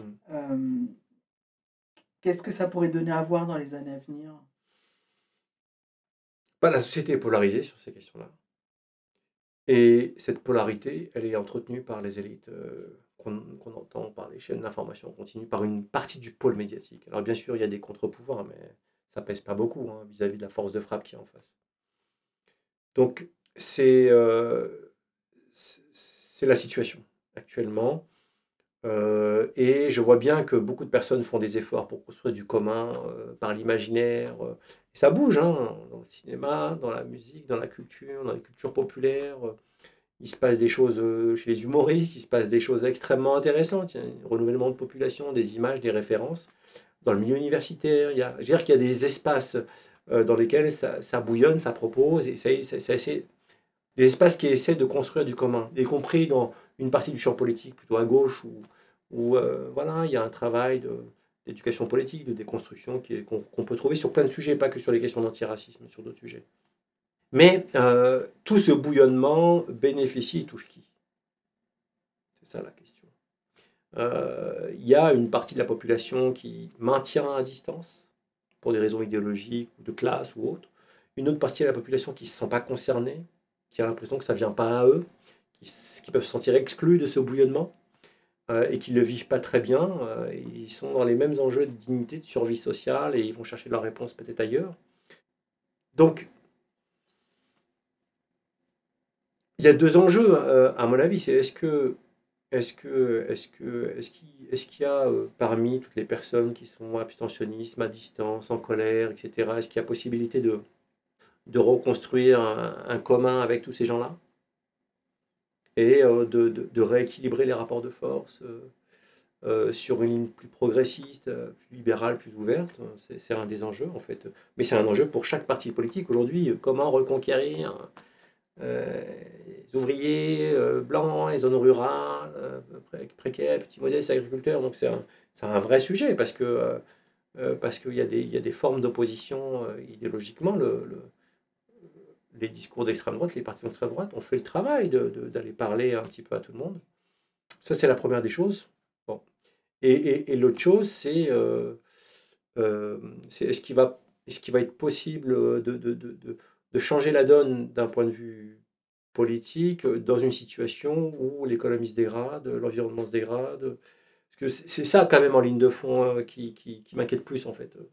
C'est qu'on est dans un contexte où, euh, où les angoisses collectives, les angoisses individuelles, euh, accentuées par la pandémie, mais pas que, ont pris une, une ampleur, euh, une ampleur particulière et, et les choses se- sont en friction, sont en tension.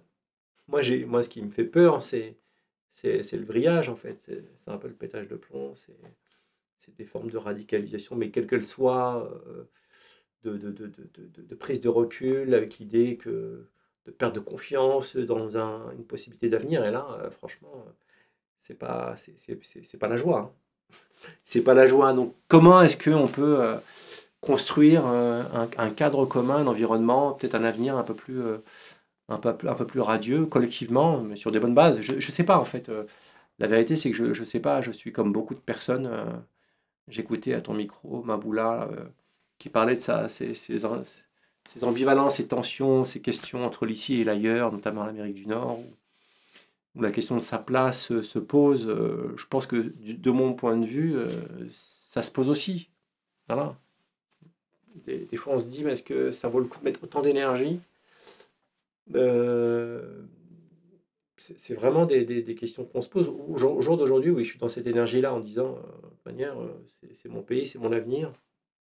Et euh, il, faut, il, faut, il, faut, il faut travailler pour l'intérêt général, pour demain, euh, pour les enfants, les petits-enfants, ceux de nos voisins. Ceux de... Mais, euh, mais c'est un mood qui peut changer. Et on ne peut pas dire que le climat politique et le, statut qui nous est accordé nous, nous, nous, motive et nous stimule, sauf, sauf au prix d'un reniement de soi. hein, mais ça, il en est hors de question. Il en est hors de question. Et en fait, même sur ça, moi, je suis très, très tolérant vis-à-vis de ceux qui, qui, tentent de se conformer et d'aller au-delà de la- de- l'assimilation, qui, veulent absolument euh, offrir toute une série de garanties, quitte à s'oublier soi-même. Moi, j'ai beaucoup de respect pour eux. C'est comme ça qu'ils gèrent, en fait. Euh, Je trouve que parfois les discours sont durs à leur, égard et ils sont. On est ouvert, on est ouvert. Quand on est libéral, on est libéral, on accepte les trajectoires de chacun, les choix de chacun. Je suis pas sûr que ça leur apporte la satisfaction intime, euh, qu'ils sont reconnus malgré leurs efforts. Et quels efforts d'ailleurs? Pourquoi est-ce qu'il y a des efforts à faire? Je veux dire, c'est ça le problème, c'est qu'il y a des efforts. Donc, euh, en tout cas, moi je suis, moi je suis, euh, moi je suis, moi je refuse ces injonctions. Comme beaucoup d'autres, hein, on, refuse ces injonctions, c'est fini. Et on a des fois en face des, gens en face de nous qui, atte- qui attendent qu'on se conforme à des injonctions qui, qui sont dans leur tête à eux, quoi. ils ne sont pas dans, dans nos têtes à nous. Il y a un gouffre en fait, il y a, une... il y a un décalage qui s'est créé. euh, Bon. Voilà, donc moi je, je... c'est pas clair, mes réponses sont pas claires. Je- J'entends tout à fait. Mais mes réponses sont pas claires, mais parce que je suis honnête avec toi, et c'est un peu le brouillard. Voilà, c'est un peu le brouillard. Mais dans, je sais pas, moi, dans 3-4 ans, euh, ce que je ferai, euh, c'est- pas clair en fait. Oui, et surtout que là, vous êtes à un endroit encore plus compliqué, c'est que vous êtes obligé de, dans cette équation, et les enfants. Il Hmm. n'y a pas que vous. Oui, bien sûr, bien sûr. Après, moi, je ne suis pas dans l'équation la plus compliquée. euh, je fais partie de la petite minorité de Français qui appartient en classe moyenne et supérieure, aujourd'hui. Donc, je, veux dire, d'un point de vue de logique de classe, je ne suis pas à plaindre, je ne me plains pas. Voilà, alors le parcours est ce qu'il est, euh, mais c'est aujourd'hui qui compte. Donc, je ne vais pas faire le misérable ou le mec euh, qui souffre euh, économiquement, ce n'est pas du tout mon cas. Voilà, et, tant mieux. Et j'essaie de mettre mes, enfants dans les meilleures dispositions, mais c'est c'est pas de ça dont il s'agit. C'est un enjeu de, de dignité, c'est un enjeu de, sécurité aussi, c'est un enjeu de, bien-être psychologique, où pour le coup, c'est vrai qu'on n'a pas envie que nos enfants vivent avec la charge psychologique euh, qu'on a subie, ça c'est clair. La charge raciale, la charge, la charge du mépris, la charge de l'indignité, euh, ce, combat-là, on n'a pas envie qu'ils le, vivent, hein, mais ils commencent déjà à le faire. Ils sont déjà dedans en fait. C'est-à-dire qu'on se dit, nos enfants, non, mais ils sont déjà dedans. Il suffit de tendre l'oreille, en fait. Mais ils sont mieux armés. C'est ça la différence. Voilà. Et c'est vrai que moi, je, je- autour de moi, euh, pense que c'est pareil pour vous, euh, on connaît des personnes qui sont parties, qui ont fait le choix de quitter euh, la Mhm. France. Et euh, c'est comme, euh, c'est comme si on avouait que, que, que la partie a été perdue. Non, mais déjà, il y a plein d'expats qui sont français blancs et qui ne s'y retrouvent plus en France. Et eux, ils ont pas, ils se disent pas la, la, la, la, partie est perdue. Ils disent Oh, l'herbe est plus verte ailleurs, ou j'ai plus de chance ailleurs, ou j'en ai marre de l'ambiance, euh, ou bien j'ai une super opportunité. Donc euh, pourquoi pour nous, ça serait euh, une espèce de, de reniement, de, non, on peut être des expats comme les autres. Voilà c'est un point. hein. Moi, j'ai rencontré, pour le coup, j'étais expat deux ans à New York. Donc, j'ai fréquenté beaucoup d'expats, notamment français, certains qui sont devenus très bons amis à moi, que j'aime beaucoup.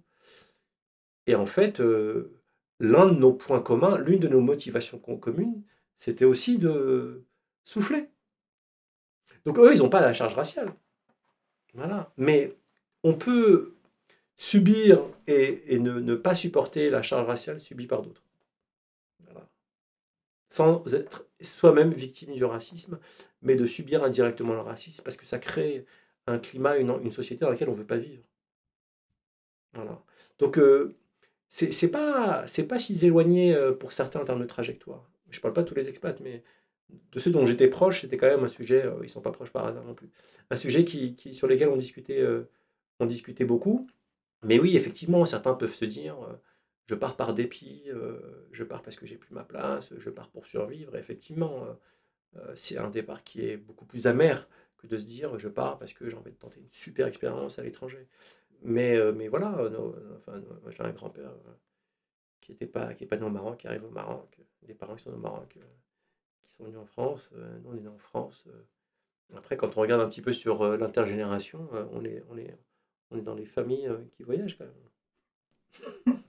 Non, c'est vrai, si tu regardes sur. euh, on, est, on est dans des familles qui ont voyagé. euh, C'est euh, pas, pas la fin du monde non plus. hein.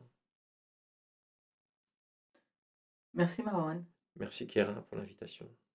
Merci de l'avoir accepté. Bah, c'est un, un honneur, un plaisir. Est-ce que vous voulez dire quelque chose avant de nous quitter? Non, non, j'ai dit trop de choses déjà. Alors faire deux, deux, deux épisodes là, parce que j'ai trop parlé. On verra. Komm, Merci Merci, uns Kera. na rádio da Querá. Adore Radio Kera Kera. Demal Keira da Kaseibke. Opowiedz to w Radio Keira.